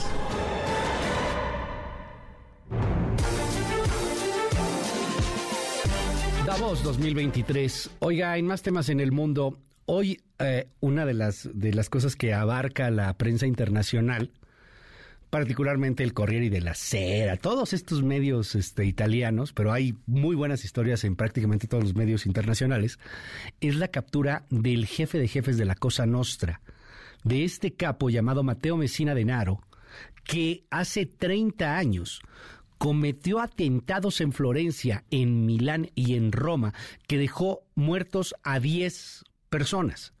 Lo buscaban desde hace 30 años. Al fin lo capturaron.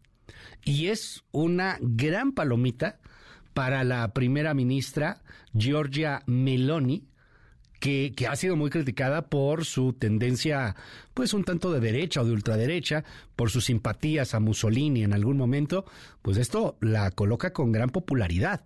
Esto fue lo que dijo ayer Giorgia Meloni cuando detiene al al Chapo de Italia, podríamos decirle así de alguna forma, el jefe de jefes, el capo de capos a el eh, señor Mateo Messina de Naro. Tenía 60 años, estaba en una clínica, alguien dio el pitazo, alguien les avisó y lo capturó la policía italiana. Escuche usted.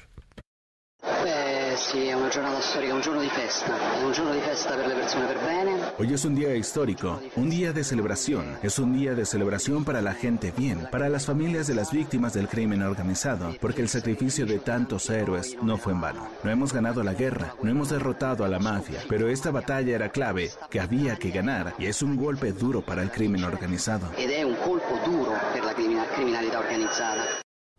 Oiga, y en Londres esto también eh, está con una cobertura interesante en los medios británicos. En Londres, un agente de un cuerpo de élite londinense admitió haber cometido decenas de violaciones y agresiones sexuales durante 20 años, en uno de los casos que más ha sacudido a la policía londinense. También en un momento en donde hay poca confianza hacia las autoridades, no solo en Europa, no solo en Gran Bretaña, sino en el mundo entero. Bueno, pues confiesa, este era un violador serial que al mismo tiempo era policía y que, bueno, ya se encuentra bajo custodia. Probablemente pasará gran parte de su vida, si no es que el resto de su vida, en prisión. Es David Carrick, tiene 48 años de edad y además trabajaba para una unidad especial de Scotland Yard dedicada a proteger parlamentarios y diplomáticos extranjeros. Al mismo tiempo, era un violador serial, como de película, ¿no? Como de película casi que de espías. Y, bueno, pues ya confesó, detenido y seguramente pues estará preso gran parte de su vida o lo que resta de su vida. Y le cuento también que en eh, Estados Unidos han llegado soldados ucranianos que están siendo entrenados por los gringos para usar el sistema de defensa antiaérea Patriot. El objetivo es protegerse contra los ataques rusos de misiles. Ahí están ya los ucranianos siendo entrenados en la Unión Americana. Ni Europa ni Estados Unidos está enviando soldados europeos o de la OTAN o de los Estados Unidos en particular para ayudar a los soldados ucranianos. Lo que sí están haciendo es darles armamento, friego de lana y ahora también entrenamiento militar. Por cierto, desde Europa, Inder Bugarin nos presenta esta pieza. Luego de casi tres años de pandemia, Europa vuelve a levantar la guardia ante el coronavirus. Gracias, Inder. Luego de casi tres años de pandemia, Europa vuelve a levantar la guardia ante el coronavirus. Por recomendación de las autoridades sanitarias de la Unión Europea, los países miembros han comenzado a introducir medidas de control para las personas que vienen de China, país que pasó de una política de cero COVID a una de apertura total. Tim McPhail, portavoz de la Comisión Europea, justifica así la más reciente acción contra la COVID-19. Ante la situación epidemiológica en China, tenemos que adoptar un enfoque de precaución. Debemos estar atentos, dotarnos de los instrumentos necesarios para detectar un nuevo brote lo antes posible. Es una posición que claramente apoyan los Estados miembros.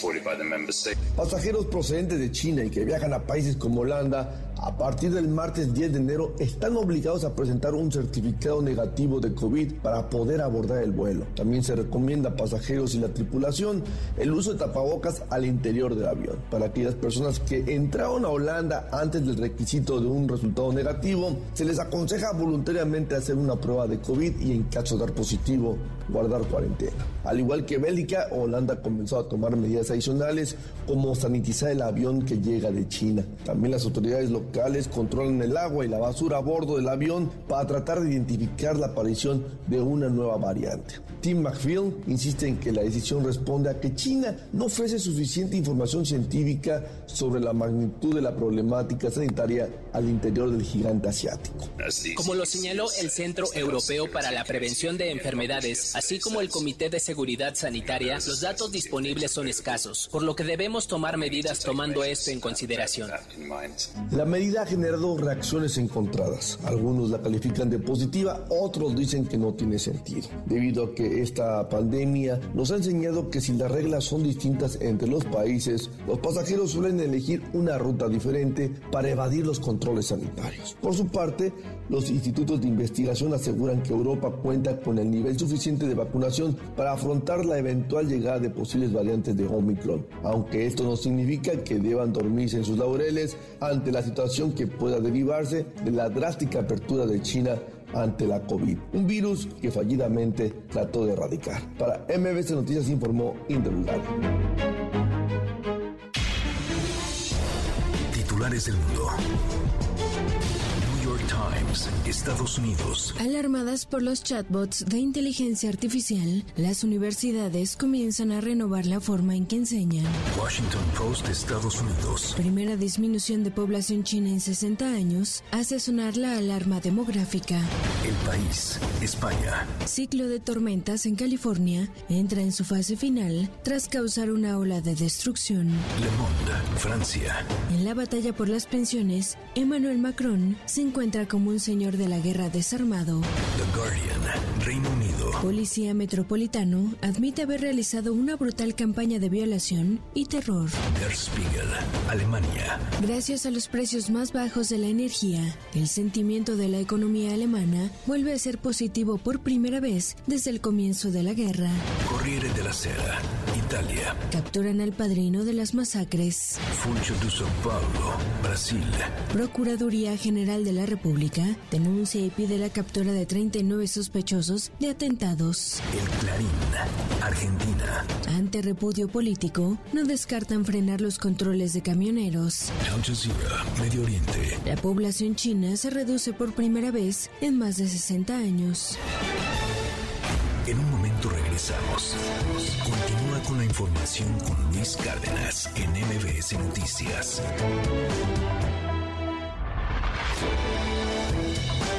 Ya estamos de regreso. MBS Noticias con Luis Cárdenas. Continuamos. Cinco Paz con Luigi Durán. La verdadera loba regresó.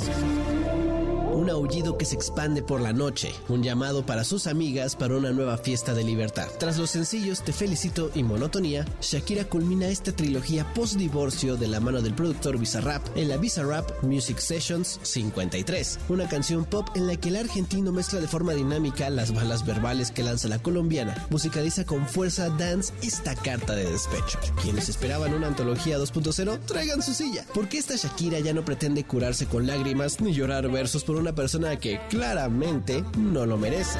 A lo largo de su carrera, Shakira ha expresado su vida personal y sentimientos a través de sus canciones. Sus letras llevan analogías y metáforas que encuentran la belleza en los momentos cotidianos de una relación. Quizá por ello conecta un nivel tan íntimo con su audiencia. Encuentra el amor en una taza de café o en la electricidad de un roce que atraviesa la ropa. Asimismo, entre versos de furia, llena de canciones de rabia y frustración. ¿O acaso ya se les olvidó Te aviso, te anuncio?